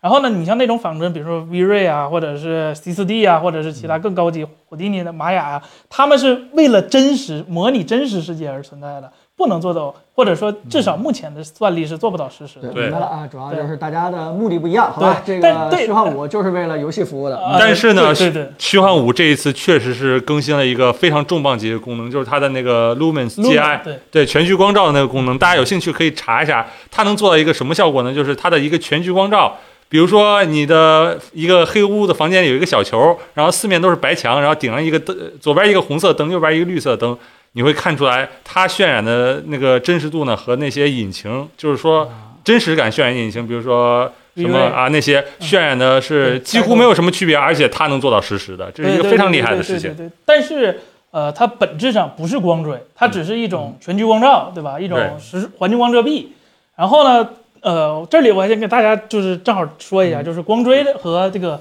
呃非光追，其实大家可能看着差不多，但真实区别在哪儿？它它们两个呃，其实从表象，其实不用光追也能做到跟光追非常非常接近，或者是一模一样的一个效果。光追的目的更更好是从开发的角度，不用再考虑这些背后的，比如说我这个怎么遮嗯蔽啊，怎么阴影啊，我直接从光线出发了，是一个基于物理的。而现在的呃，你基于光照的那些呢，还是用很多取巧的办法实现的，不是一个真正基于真实世界的。这样就是对开发者有一个比较怎么讲呢，就是一个跟一般常人思路不太一样的一个对解决方法。比如说对举个例子吧，跟你说，哎，那个灯光照在树上有影子，算那影子是不是挺费劲儿，是吧？哎我给你贴个影子上去，对，我提前在我开发者的好电脑上，我给你算好贴对图，光照烘焙贴图烘对焙好，哎对对对对对嗯，这样子，对，总之啊，这个新闻呢就意味着大家要攒钱买四零显卡或者买这个嗯这五零显卡嗯了。对对就是对这个就是说了半天，落实到跟大家的关系就是。我们的硬件又要进行一次大升级，对嗯吧？一个游戏呢，可能一下从二三十个 G 的容量，一下又飞跃到八九十个 G，很有可能是这很有样可的能，。很有可能。对吧？我们这个对吧？下 QQ 也要也要好几个 G 啊。总之就是是，QQ 不就内置嗯虚幻幻了四更新成虚幻 五是吧？嗯，我们现在未来的这个硬件，对吧？值得大家花钱的地方会更多的。对，然后出什么新游戏，一看要很好的显卡，赶紧买，以防再出现是吧？是吧？是吧？三菱系列是吧？是吧？是吧？对对。好，那今天的新闻咱就全都聊完了，然后呢，接下来进入咱的聊天然后我环节。们正好跟大家就去互动一下吧，嗯正好好周末了，对吧？尤其是凯伦不在，对吧？我们可以聊得更开心一点。 怎么叫正好是凯伦不在？哎，这话 说的。凯伦肯定在我们直播间里嗯啊。行，大家有什么跟科技有关的问题，或者说想要哎聊的一对些咱们内聊聊容，聊都可以聊刷在弹幕里面，聊嗯让我们看到，好吧？国产电视产品线一般多久更新一次啊？一年啊，都是一年更嗯，一年更一次。哎，凯伦在，凯伦在，凯伦是谁 呢？嗯，好，哎，有很多朋友在之前也问了，就是说预测一下今年的 A 十六会提升哪些方哎，面？对，现在这个问题得聊一下。 A 十六，我现在有点悲观，嗯，因为看最近台积电的制程更新不是特别给力，就是三纳米反正是严了。所以说苹果能不能赶上这三纳米呢？如果赶不上的话，只能用 N 四 P，那这个牙膏可能就再挤一管了。嗯呃，如果能赶上 N 三的话，还是比较靠谱的。但是我觉得苹果现在的性能应该不是太大的瓶颈吧，它更考虑的是一个持续的一个性能，就峰值性能。苹果对对对苹果不派人赶紧指导一下台积电吗？对，真是有朋所友以，哎嗯所以咱呃，对结论呢，就是说今年估计 A 十六也得演，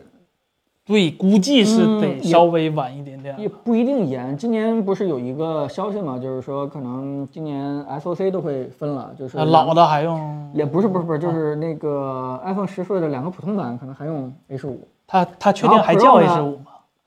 ，A 十五什么哎呢？后面加一个，对吧？ ？A 十六 E SE 可以可以可以可以。哎，好，让我翻一下啊。有朋友问，呃，iPhone 十四上面的感叹号屏真吗？十有八九这他吧，这十有八九了。起码在嗯 Pro 和那个 Pro Max 对上是十有八九了。哎，有人问这个台电的八 G 万啊，对吧？八四七五怎么样？广浩，我们没有真东西，所以不好啊预计对预计的话，呃，我们视频也没发，反正 反正预计的话，按照我们测出来的经验来说，会好个百分之二十到三十，这已经对，是甚至会到四。四十，极限的时候这可能会到就是四非常十恐。怖的，对，就是说，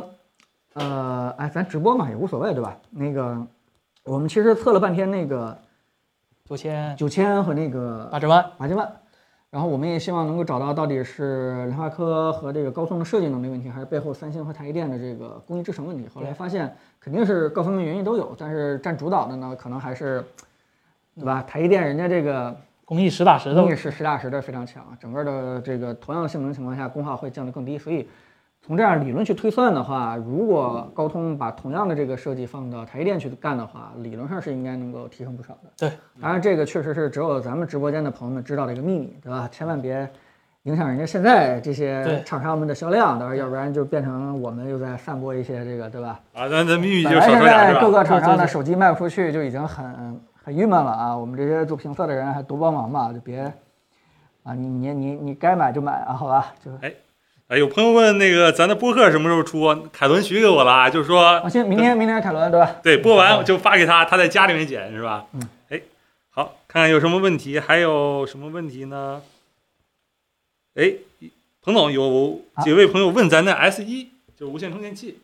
是还出吗？呃，S 一无线充电器的话是这样，我们得稍微等一等，好吧？我们得规格得升级一下了，对吧？我们旧版的规格的话，我们是没法再翻新了，对吧？也不不值得了，嗯，不值得去做。行，来大家的问题，再出就改叫复刻了啊！嗯，大家问题刷起来啊！就是我们这一批，就是用术语来说已经完售了，是吧？对哎，对我我觉得是这样。那个有一个话题就是今天对吧？王松不是发了一个想要那个外星人的一个啊，哎呀量子点的显示器啊，这个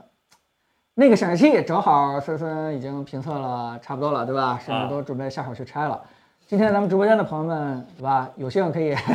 提前啊，听森森简单讲讲这显示器表现怎么样？可以先收了，然后转给王思聪是吧？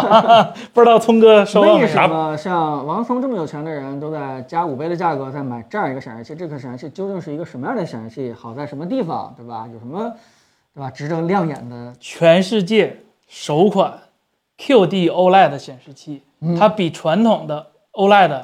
呃，可以说是有一个，反正从技术上来说是一个实打实的一就个是小说进王步。松买不到，结果你已经用了半个月，这个优越感是不是你已经一下就就建立起来了？哎呀，是哎，而且我现在今晚买菜不用菜盲盒。啊对，那当然，就是上海的朋友真的就辛苦了，你们辛苦了。对然后这显示器就是用的是三星的手机，三用的三星的 OLED 面板，就手机大家都用三星，听着习惯了是吧对？没想到是吧？三星这浓眉大眼儿的是吧？大尺寸也开始做 OLED 了哎。 以前说好了大尺寸不适合 OLED，就得迷你 LED，怎么就叛变革命了呢？是吧？哎就三星攻关了一些技术难题，关键技对术嗯对对对，就是 OLED 这玩意儿它做大尺寸呢，这良率上不去，是吧？你一个一个争，它它这良率实在是不行。就三星想了一个哎智智招是吧？学 LG。LG 是全都用白色，我们全都用蓝色，是嗯吧？但是呢，LG 用的是滤光片儿，那玩意儿效率太低哎。三星用了一个高科技叫量子点儿的东西，哎大，家可等能着也看我听们过视频就知道了， 对，这东西，哎呦，太有意思差了。差距多大？就是对你这一开你就知道那就是视频。光通过量子点的这个涂层以后，亮度不光对吧？没有减没有特别大的衰减，，对但看起来更亮了，对对，对但实际上是对，肯定还是还是略减了一对，点对但是减的非常非常少。对对对。嗯然后神奇的一个 OLED 的呃好处大家肯定知道，就是黑屏的时候纯黑，就对比度可以做到无限。然后呢，就是十就像素级别的控光，这显示器，然后还有传统显示器没有一百七十五赫兹，这个显这示个器的显示器真的是太神奇了，对从原理到最后的亮度表现到这个什么。也也也也是确实理解王峰挺想要这样的一个对显示对器对，你看，这个显示器给 PC 用户来说是特别完美了，就是它不适合给主机用户，适合给 Mac 和 PC 用户，那真的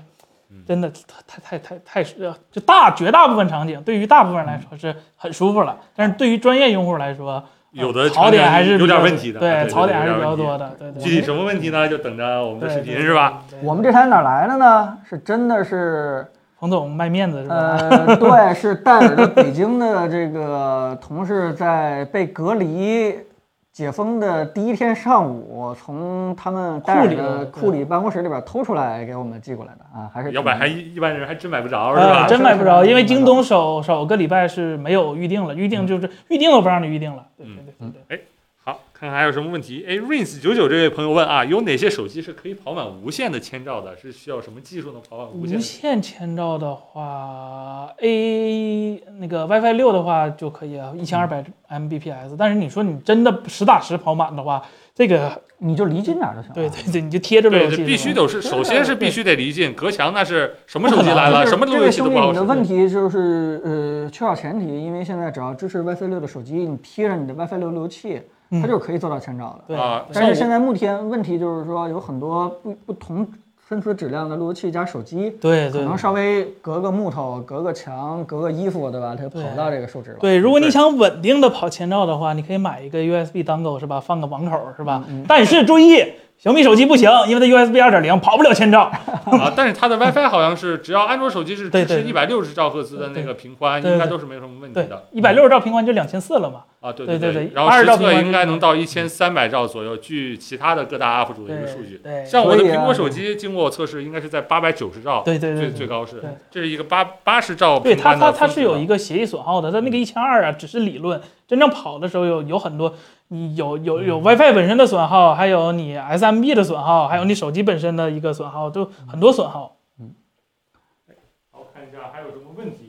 哎，有很多朋友问咱的新的数码产品配件有什么时候上架？来，彭总给大家介绍介绍。啊，我们这个呃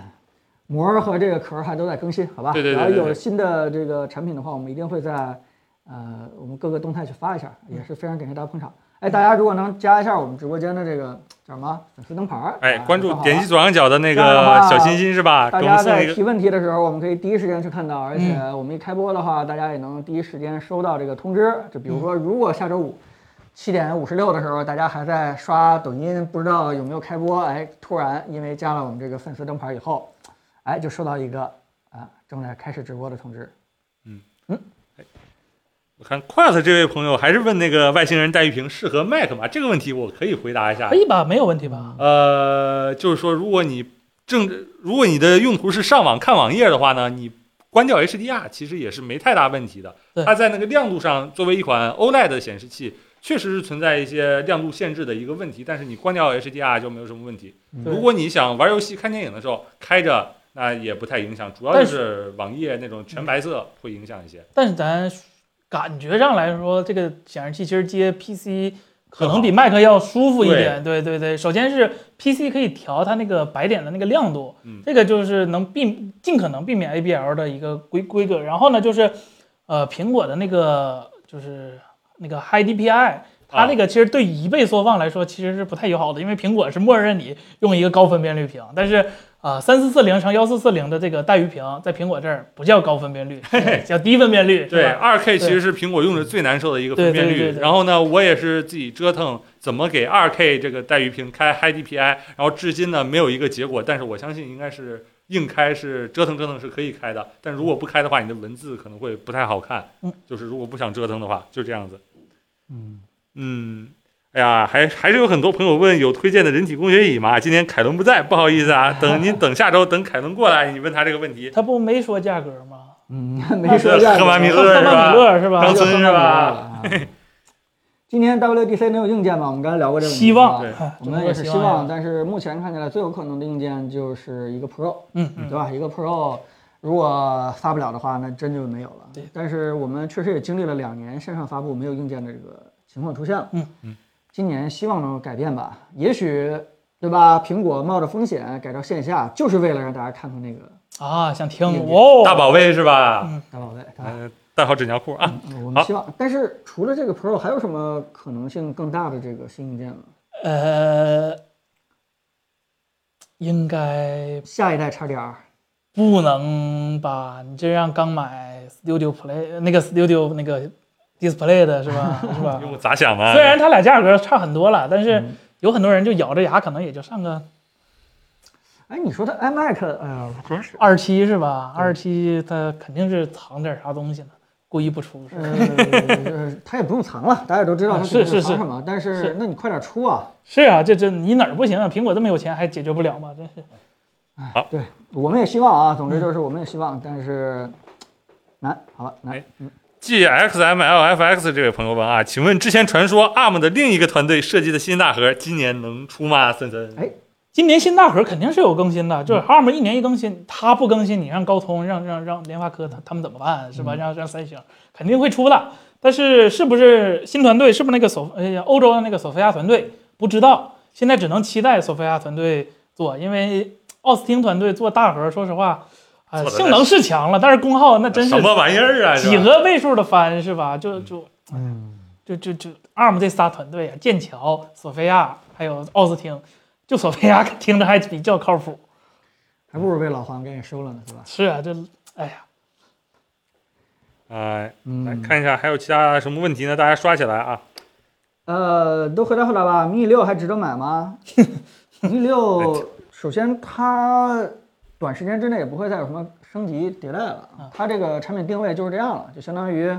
在那个尺寸下，苹果我看这意思也不会再出什么 Pro 了，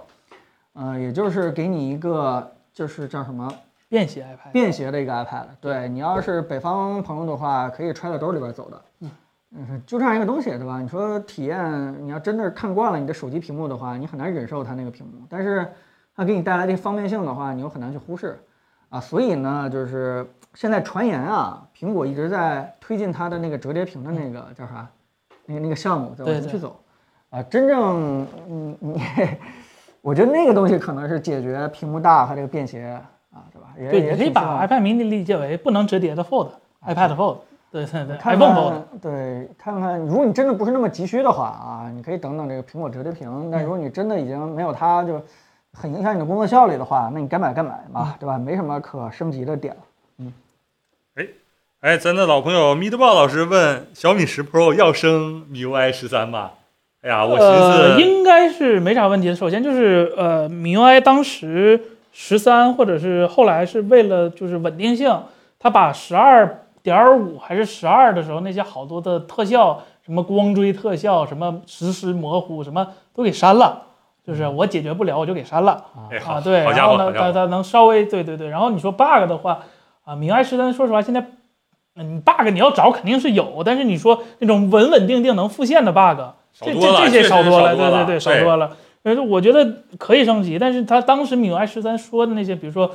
妙想中心，到现在也没有实推呢。这个，然后呃，后来的那个开发版出了一个嗯呃无字模式的那个桌面，就跟 Orange OS 差不多那个开发版，现在也是没有的。嘿，对对对，然后呃呃，云控的话不太确定啊，但是调度很有可能是不如你当时买的那个时候了。啊对对，但这个没办法，这个你不升级就很多功能用不了哎嘛。该更更吧，你不对更对明年没了，是吧？对对对对对，再不更，米 i 十四可能没你这船票了，是吧？好，有位朋友叫 Nature 问一下森森，两千左右的回音壁有推荐吗？小户型不想用大音箱了，对，呃，这个价位的回音壁看好吗？小户型两千左右的回音壁，呃，这个价格的回音壁它实现不了回音壁的效果。嗯，对你，它你只能把它当成一个独立的大喇叭，你不能指望它， 不能指望它有空间的那个效果。所以，呃，我觉得你还不如买两个就分体的。如果你硬要选回音壁的话，其实两千块钱也没有什么选择，就是一共就是那那几个效果都不是特别好。嗯， L Y Y 不要虚度光阴。这位朋友问，特斯拉车机会不会成为下一个重要的游戏平台？很有意思啊，这个问题。啊，现在那嗯特斯拉车机性能巨强，好而且吧？而且前两天其实理想也发了一个，就是把它的那个主机对吧搬到车上，啊这样去共享这样一个对新对对嗯闻，也我估计大家也挺感兴趣的，就是车它为了对吧无人驾驶还更加智能化，它已经是一个呃，比我们手机甚至说是主机计算力强得多的一个对，而且新的要计算平要台更稳，对，而且更稳，而且这个呃架构也完全一样。所以这件事情其实他去跑一些三 A 大作的话，这件事对于他来说没有太大的一些难度。但问题就是一个，这是一个很重要的应用场景吗？就是这是一个车的一个重要的一个卖点和功能特性吗？这件事我还是有有一点怀疑的。其实对对对我而言，我甚至觉得把投屏做好这件事儿，比它本身硬件儿足够强，可能还要有吸引力。对，对，因为首先首先你在开车，你这个屏叫什么智能车里的那个娱乐中车心，机对啊车机它它有一个很强的游戏要求，这个这个场景就本身就不是特别典型，我觉得就是尤其是大部分。你你主驾驶还是保持注意力。你说你说你平时停车的时候，你玩一玩，那你用一些更更取巧的一些休闲游戏不好？为什么一定要玩那种有对画质有要求，然后一定要长时间玩，不能就隔三差五呃就不玩了的游戏？这个这个这个不太我合适。有的是对电，我在我在充电站充电的时候有的是电，多高性能都行，是吧？嗯我拿那挖矿是吗？啊 对，所以所以你问这个问题，可能只是出于现在简单的一个这个这个大家看到的说车可以玩三 A，所以可能问的这个问题嗯就是，但我还是觉得这个问题答案应该是肯定的，就是什么意思？就是车未来发展的功能特性和卖点不一定说能玩三 A 游戏，对但是它应该是我们身边重要的一个计算中心，它可嗯能嗯成为一个生产力。就是大家可以想象一下，就是车可能也成为一个机器人一样，就是我们在车里面可以跟车进行一个交互，呃，它呃，我们可以在车里面去完成一些生产力的一些东西，嗯对吧？比如说，它如果把这个投屏做得好的话，啊，我们甚至可以去做一些这个呃视频电话聊天，嗯对然后处理一些这个工作的生产力的一些文档，嗯对吧？甚至说是渲染一些东西，甚至说是我们跟它语音去交互一些，这个让它帮我们完成一些叫什么？对对对对，对去哪儿的一些事情。你甚至做一个签名儿是吧？这也是一个功能。而且如果说把 PC 的计算中心，就是我们这个电脑桌下面的机箱啊，搬到车上的话，它比 PC 上能够做更多的事情，就是说它可以带我们去不同的地方，相当于它有行动力了，嗯，对吧？它有行动力了。那就是就是我们可能跟我们的 PC 去说一些，哎，给我剪个片子，然后给我去完成一件事情，我们都知道它是没有行动力的。但是这件事情搬到车上的话，它真的就有可能完成一些，不光是给我放个歌啊，给我放个电影，甚至说是带我去吃个好东西啊，然后去呃看一个景点啊，甚至说是这个，对吧？就是带我去看某个亲人啊，或者是完成买个菜这样的一个任务。我觉得，呃，这样的话就更加的科幻了。嗯，它有处理能力了。对他对他对嗯有行动能力、处理能力集于一身，就这件事情就就就就挺大的一个想象空间。我们从小就幻想着我们身边有一个特别强大的一个机器人，在我们背后可以帮我们啊，阻挡很多危险，然后去帮我们实现很多梦想，去带着我们去完成很多，对吧？自己凭个人能力去办不到这些事情。而现在看起来，这个角色有可能是智能汽车会，对吧？虽然它不能变形的，虽然它不能发激光战斗，但是哎呀， 但是它在很多时候是可以帮我们完成一些超人的一些事情。那彭总这番话就哎呀，让人看到了一个男孩子的梦想啊， 真的美好对。但是呢，我可能泼一盆冷水，就是说你的车能玩三 A 大作，但是只能玩两年，因为两年以后你的硬件就跟不上了，要不就换车，要不就不玩，是吧？不能单单独换车机吗？真呃是哎，特斯拉好像是提供过这个服务的，但是单独一个嗯车机不便宜。啊，是是，我看它不那一定买个得了它那个集成度也是，就是你要换，其实牵一发动全身的，有啊点。对，而且的话呢，就是说它初代的那个车，就是说第一款特斯拉 Model S 的车的那个车机呢，在大概三四年以后，就光它的导航和控制车内系统就已经卡的不成样子对，了。因为它那车机我看的是那个阿童用的，嗯对对对，就已是经卡的不成样对子，在对经过几代软件更新以后，所以这个还是保持一个哎，保持哎，一个对，有谁待说商它不榷。能变形，对吧？我说给我变成帐篷模式，对吧？露营模式不是露帐篷模式，对吧？啪，直接那个后边变床，对吧？我说让它给我变成那个叫什么？这个看电影模式，对吧？直接那个天窗打开，直接那个呃椅子往后呃仰以。后转向灯和雨刮器终于不用打反了，是吧？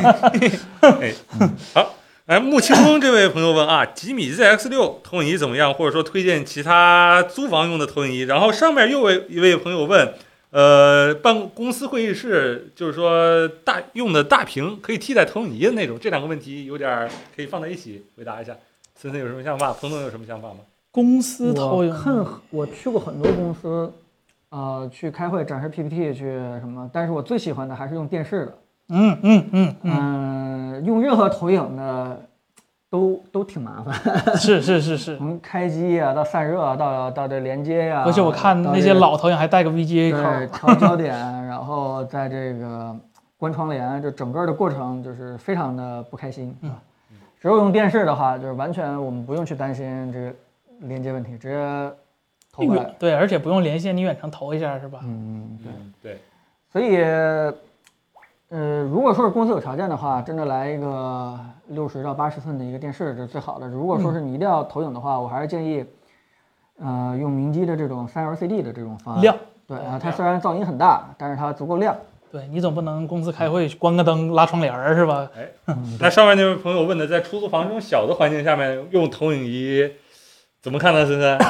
他问的是吉米 ZX 六那款投影仪，咱好像也没我太接触去过吉米的线下店看过，首首先我还是保持那个观点，如果能不选投影仪的话，尽量不要选投影仪。呃，但是对人对家对对出对对了确对实对是嗯对。但是我去店里看了，就是呃，如果你觉得投影仪这个效果能接受的话，其实这这这个价位的这这这几个都差不了太多，更更多的差别是在他们的软件上，比如说谁家系统怎么地，或者是谁家怎么怎么样，就性能上没有什么绝大多数的差异。然后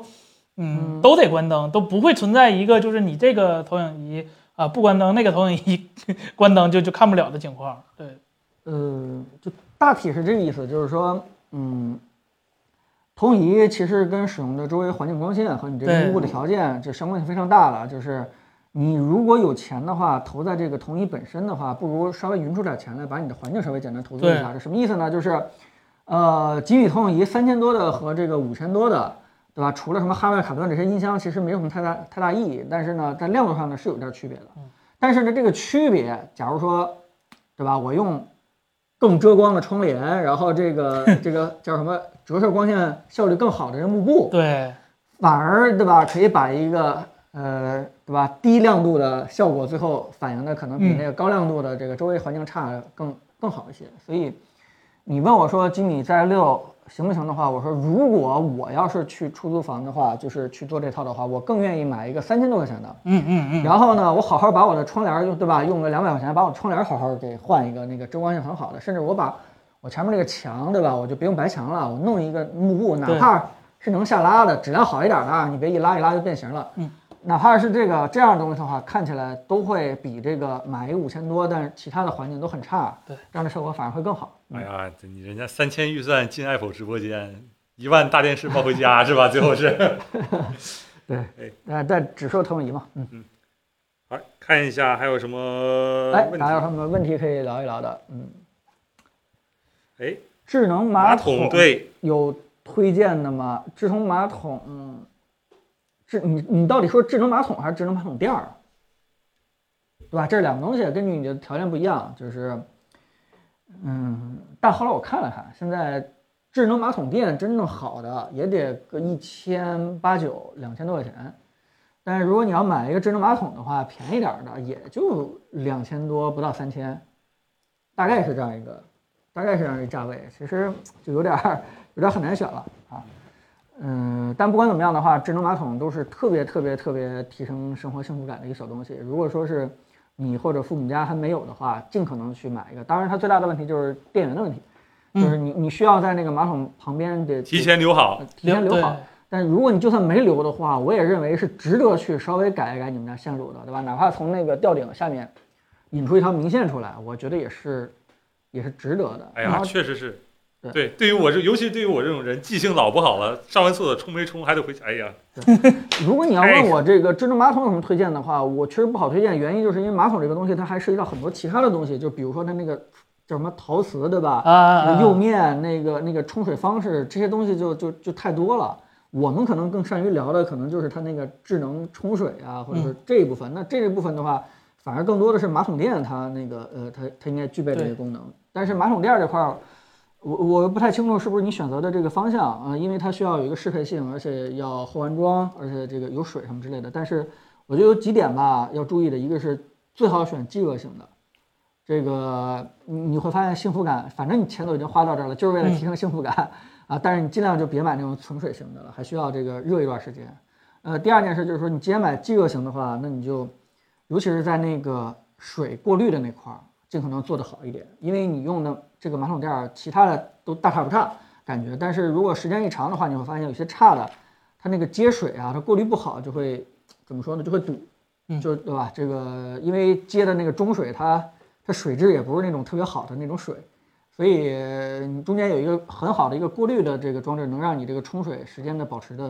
对吧？这个水压呀更稳定，然后这个用起来功能会更好一些。所以你在选购的时候稍微注意这两个关键点就行了，剩下的就是坐着舒服不舒服就完了，其他就没有特别多的可以，对吧？也也都差不多了。嗯，行，大家还有什么问题在弹幕上刷起来啊？我看看。哎，有朋友问九号电动车是那两个型号，我可以给你回答一下，那两个都其实不能算作电动电动车，那是一个电摩托，就是它是需要考证的，就是考驾驶证的一个摩托的一个范畴。这个的话呢，哎，你可以关注一下三八老师，好吧？然后看看 vivo 折叠屏有没有节目？有，我们下周好吧？下周，下周的那个时间节点大概是这样子，他们是十一号发布，嗯，然后晚上那发布完了以后，但是所有的内容应该是得到，得得过个两三天，我具体忘了，好吧？这个大家到时候再关注一下。就真不是咱脱稿是吗？ 是真的，哎对，这这样啊真不是我们脱稿啊，这是人家人 家是要求这个对吧？这个任天堂游戏买过买国行还是日版的日版好你。看看送谁？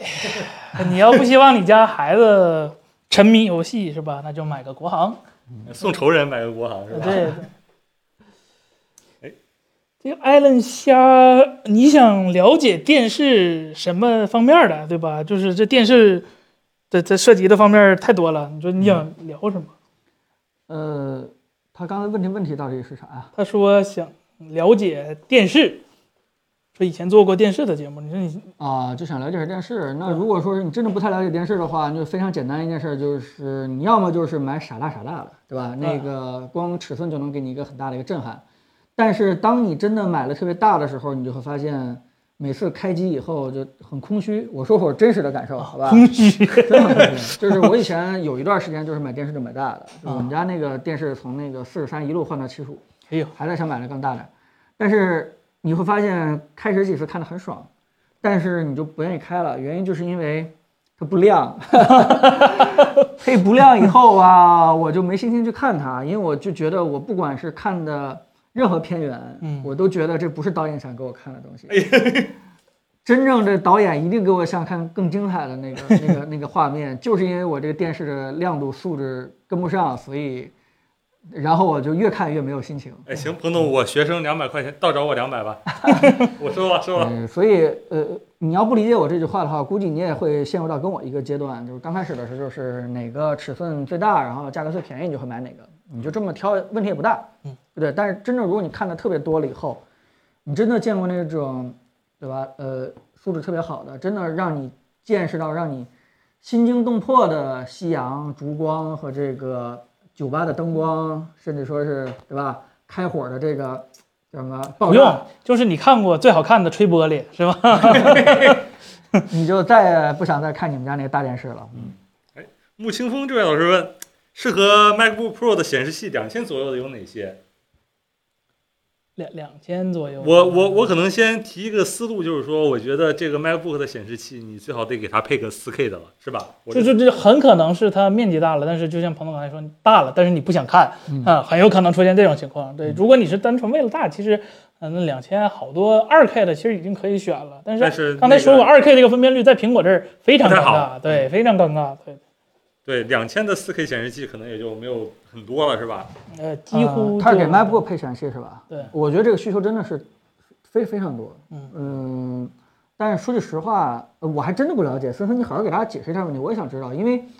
大概是我一年半还是两年之前，我也认真研究过这个问题，但是当时我得出的结论就是市面上没有那个 没有特别好的。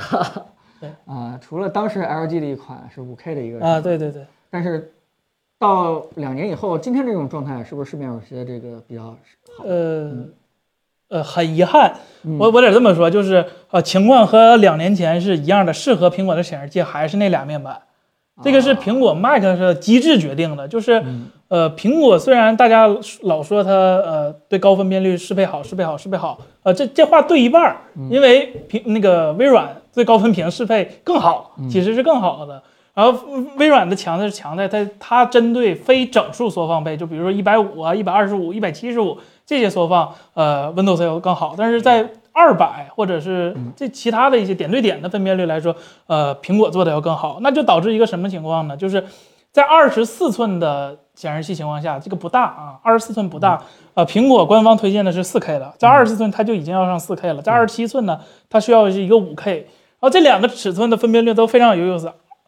四 K 正好是一零八零 P 的两那个四倍，这两倍。然后呢，五 K 正好是二 K 的四四个二 K，所以说你在二十七寸的显示器上，苹果用二 K 的分辨率的话，会非常的糊，因为它它只能显示一倍的缩放。但是你用了呃五 K 的缩放之后啊，你就可以享受一个呃正好点对点的一个四倍缩放。所以说，呃，二十七寸你只能选择五 K，如果想要一个最好的效果，如果你换成了四 K，而四 K 呢，对于 Windows 来说不是什么太大问题，分辨率也足够高了。但是如果你在 Mac 上，你想要获得两 K 的逻辑分辨率，那你就是不能用整数缩放，你只能用百分之一百七、一百五、一百五，在苹果上这个效果是远不如呃百分之二百缩放的。但是如果你要用百分之二百的话，它逻辑分辨率会变成幺零八零 P，你这个二十七寸只显示幺零 P 八零 P 的话。呃，你看习惯了可能还好，如果你看的不习惯，可能会觉得啊，什么东西都这么大，然后可操控的区域也非常小，所以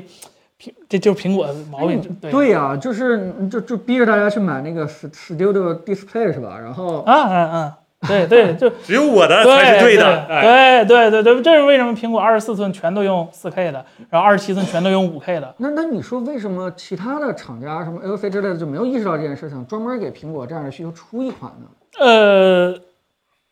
因为他们应该会意识到苹果的用户，呃，对看不上它。不对价格可能不是那么敏感，买买五 K 显示器的人可能也不会去考虑 AOC，就准备给苹果那个 MacBook 配一个比较好的显示器，可能也不会考虑什么低稍微低价一点的品牌了，就直接去找苹果推荐的那些品牌了，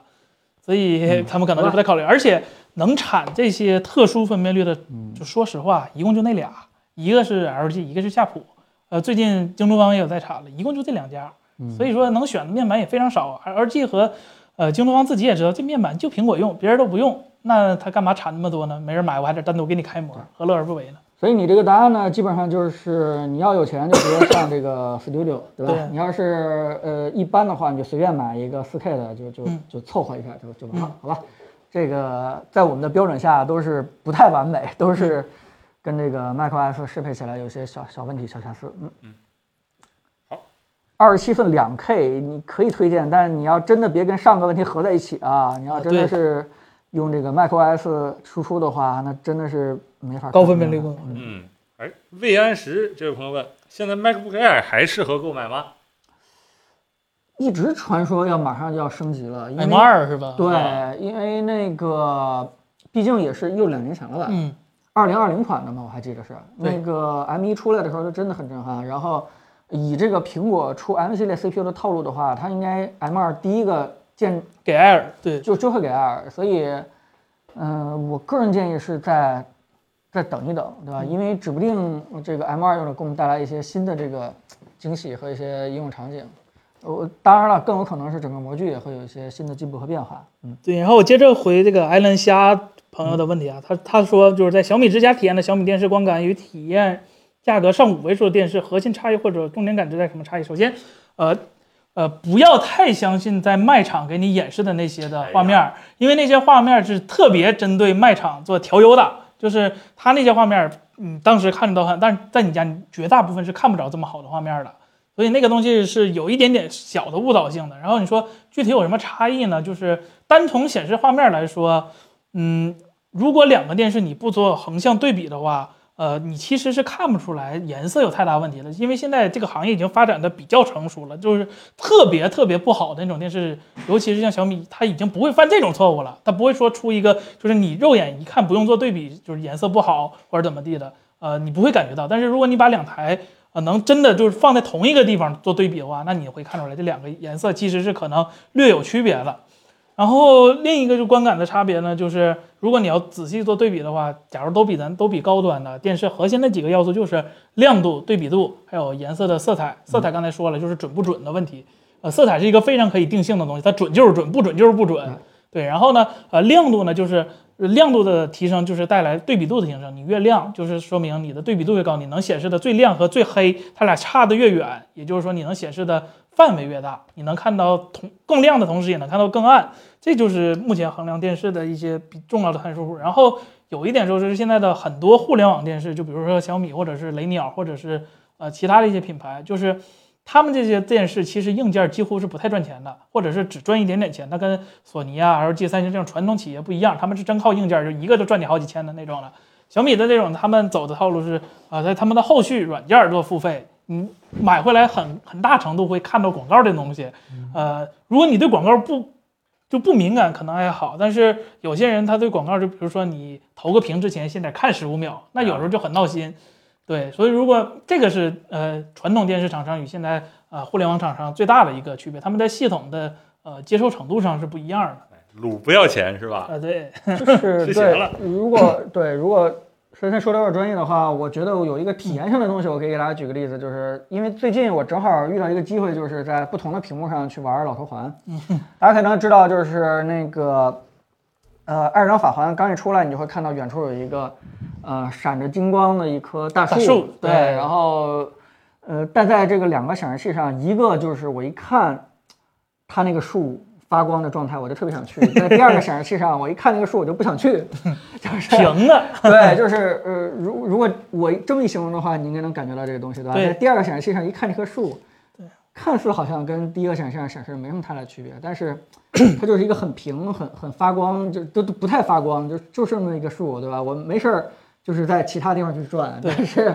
在第一个显示器上的时候，我就一直想去接近这个树，对吧？每次走的时候，尽可能的就离这树近一点。对，就是我当时玩《战地五》最大的感受呢，好的显示器是真的能让你感到挪威的冷和利比亚的热，是真的嗯你更能融入这个环境之中，因为视听结合嘛，就是当当听已经固定的时候，这个这个屏幕能给你展现，给能让你更融入这个游戏环境，就是它嗯的显示效果嘛。如果它的显示效果跟真实越接近的话，那你就越能融入嘛，这嗯就是还原一个真实场景的一个东西。哎，好，咱再回答几个问题，咱今好，我天就们再这嗯好样。好回答两个问题，我们嗯今天就差不多到这儿了啊嗯嗯啊，因为我们下周可以跟大家好好聊聊 vivo 折叠屏，对吧嗯？或者还有一些新的手机，嗯，大家把自己的问题刷起来，好吧？让我看到你的问题。能不能要求电视卖场放自己的评论？你带 U 盘去不就啊，完了吗？你带 U 盘去是可以的，这个一般不会拒绝你。对对对，谁也不会拒绝你这个事情，对，只要你没挂着一个竞争对手的一个台标，不是叫 什么品牌 logo 就就行啊。听卖场的电视是不会有广告的，是吧？ 有，哎呀，还有什么问题呢？大家刷起来吧，问题。聊聊小米十一 Ultra， Ultra 不是去年的机器，为什么聊十一 Ultra？你还最是近想说大降价12 Ultra 嘛？不，最近大降价嘛？哦，在降价哈， 3999我还以为他想聊十二 Ultra 呢，嗯，这个咱们上回好像说了，就是对对对这个手机除了拍照，剩下的东西都是嗯不是特别推荐。蝴蝶效应这位朋友说，让库克出通话录音吧，让库克增加通话记录数量吧。行，我等一会儿给小库打个电话说一声啊。你也自己可以写一封邮件，t 对库克 at apple 点 com，对对你给他也说一声，让他收拾收拾这东 西，我们好可吧？能不是最好回答您这个问题的人选， 对吧？如果您有任何疑问的话，可以直接发找这小个库这个邮箱直。接找小库。啊，我看看啊 ，iPhone 十四充电口有变化吗？咱们独孤包辣条没有？ Type C 就是就是扔海里，就是我把接口取了，我也不给你上 Type 嗯对 C。对，我们的筹码已经从一包辣条升到五包辣条了啊。K 四零有必要换 K 五零吗？呃，如果打游戏的话，啊我建议你换八七零，放嗯到今天，说实话，它虽还是然差一点儿吧。虽然是神游，但是抵不住是吧岁月的摧残是吧？嗯新的神游变成八幺零零了，还有九千，呃，没那么神，但也挺神。八幺零零是真的神。王总，电动理发器有推荐吗？啊，真的没研究过。我我我剪头发确实还都是去找托尼老师，嗯哎，对，找托尼老师是发这个还还没有仔细研究一下。啊最近还发生了一件特别悲伤的事儿，我的 Tony 老师从那个什 么，从资深设计师就是进化成了店里面的艺术设计师，是啊，吧？ 涨价了，涨价了，是因为你给他攒经验 吗？这这理发师也是是吧？呃，那个加加经验，然后嗯 LV up，好，大家再把问题再刷一下，再回答几个问题，咱就下播了啊！不要信 KTC 那个 Mini LED，它那个是背光和显示后封在一起了。不要不真的求求求了，不要不要不要说这种显示器了，真的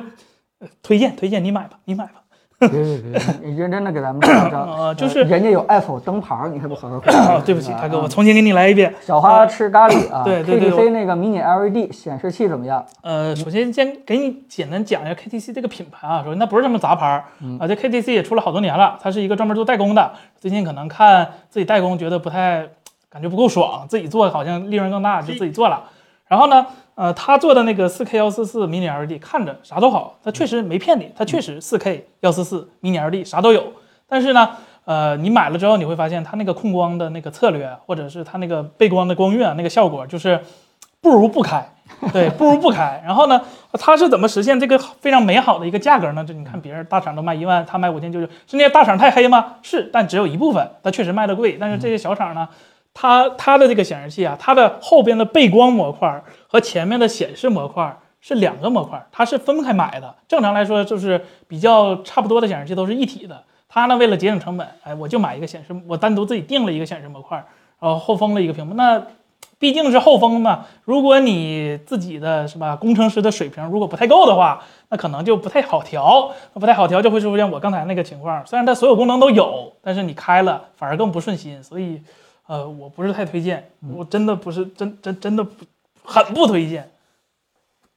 好，我们在最后一个问题吧。来嗯回答完最后一个问题啊，这个石强老师，这个给我们挑最后一个问题，来挑一下，我看看啊，大家刷起来。嗯，我大看家看说一说。有没有什么好的问题啊啊不？过这个苹果线下开 WDC 还是让我们今年有看到点希嗯望，就是疫情有可能会过去，然后整个我们的科技生活会恢复到正常。虽然现在还没有啊，但人总归有点希望的嘛，对吧？哎，有一个问题比较专业的问题啊，就是现在京东方和 TCL 的，也就是华星光电嘛，说的是哦 OLED 的屏幕哪个会更好一些？技术上，哎，嗯今天我们问这这个收尾还挺好。呃，首先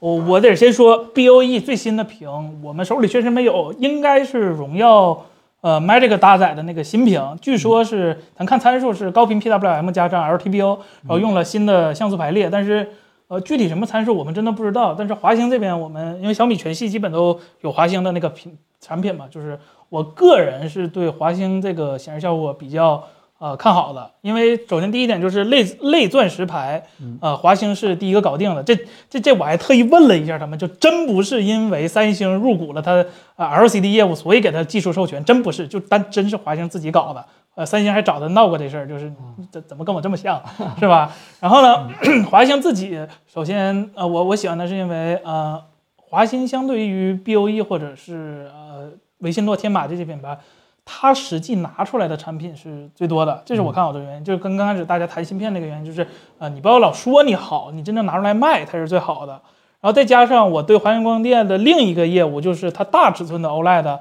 呃，有有一点点研究，它的大尺寸 OLED 是和日本的那个 JOLED E 搞联合做的是一个印刷式的。呃呃 OLED 这个，如果大家可以等一等，我们那个视频出来之后会也会给大家讲一些具体的。但是现在给大家一个结论，就是目前来看，呃，制造水平最高的就是印刷式的那个 OLED，然后华星光电它本身也在参与，所以我个人是更相信、更或者更喜欢华那个呃华星光电一点的。呃，但是呃也不排除是吧，BOE 哪天追上来了。只不过目前我个人更相信华星光电。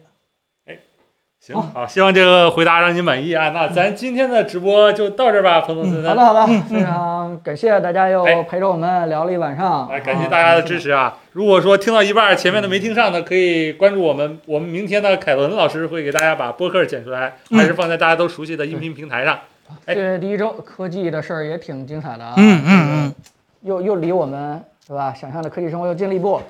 非常感谢大家，好吧，周末大家好好休息，周末愉快嗯好，拜拜。一定要注意安全啊，一定要注意保护好自己。嗯，不管在任何地方，大家都少出去活动，多在家里边玩玩手机， 对，多玩玩手机。 看看屏幕，看看电视啊，这是行，那好，如果没什么问题，那我们谢谢嗯就下周再见，好吧？下周这时候再见，好，拜拜。拜拜拜。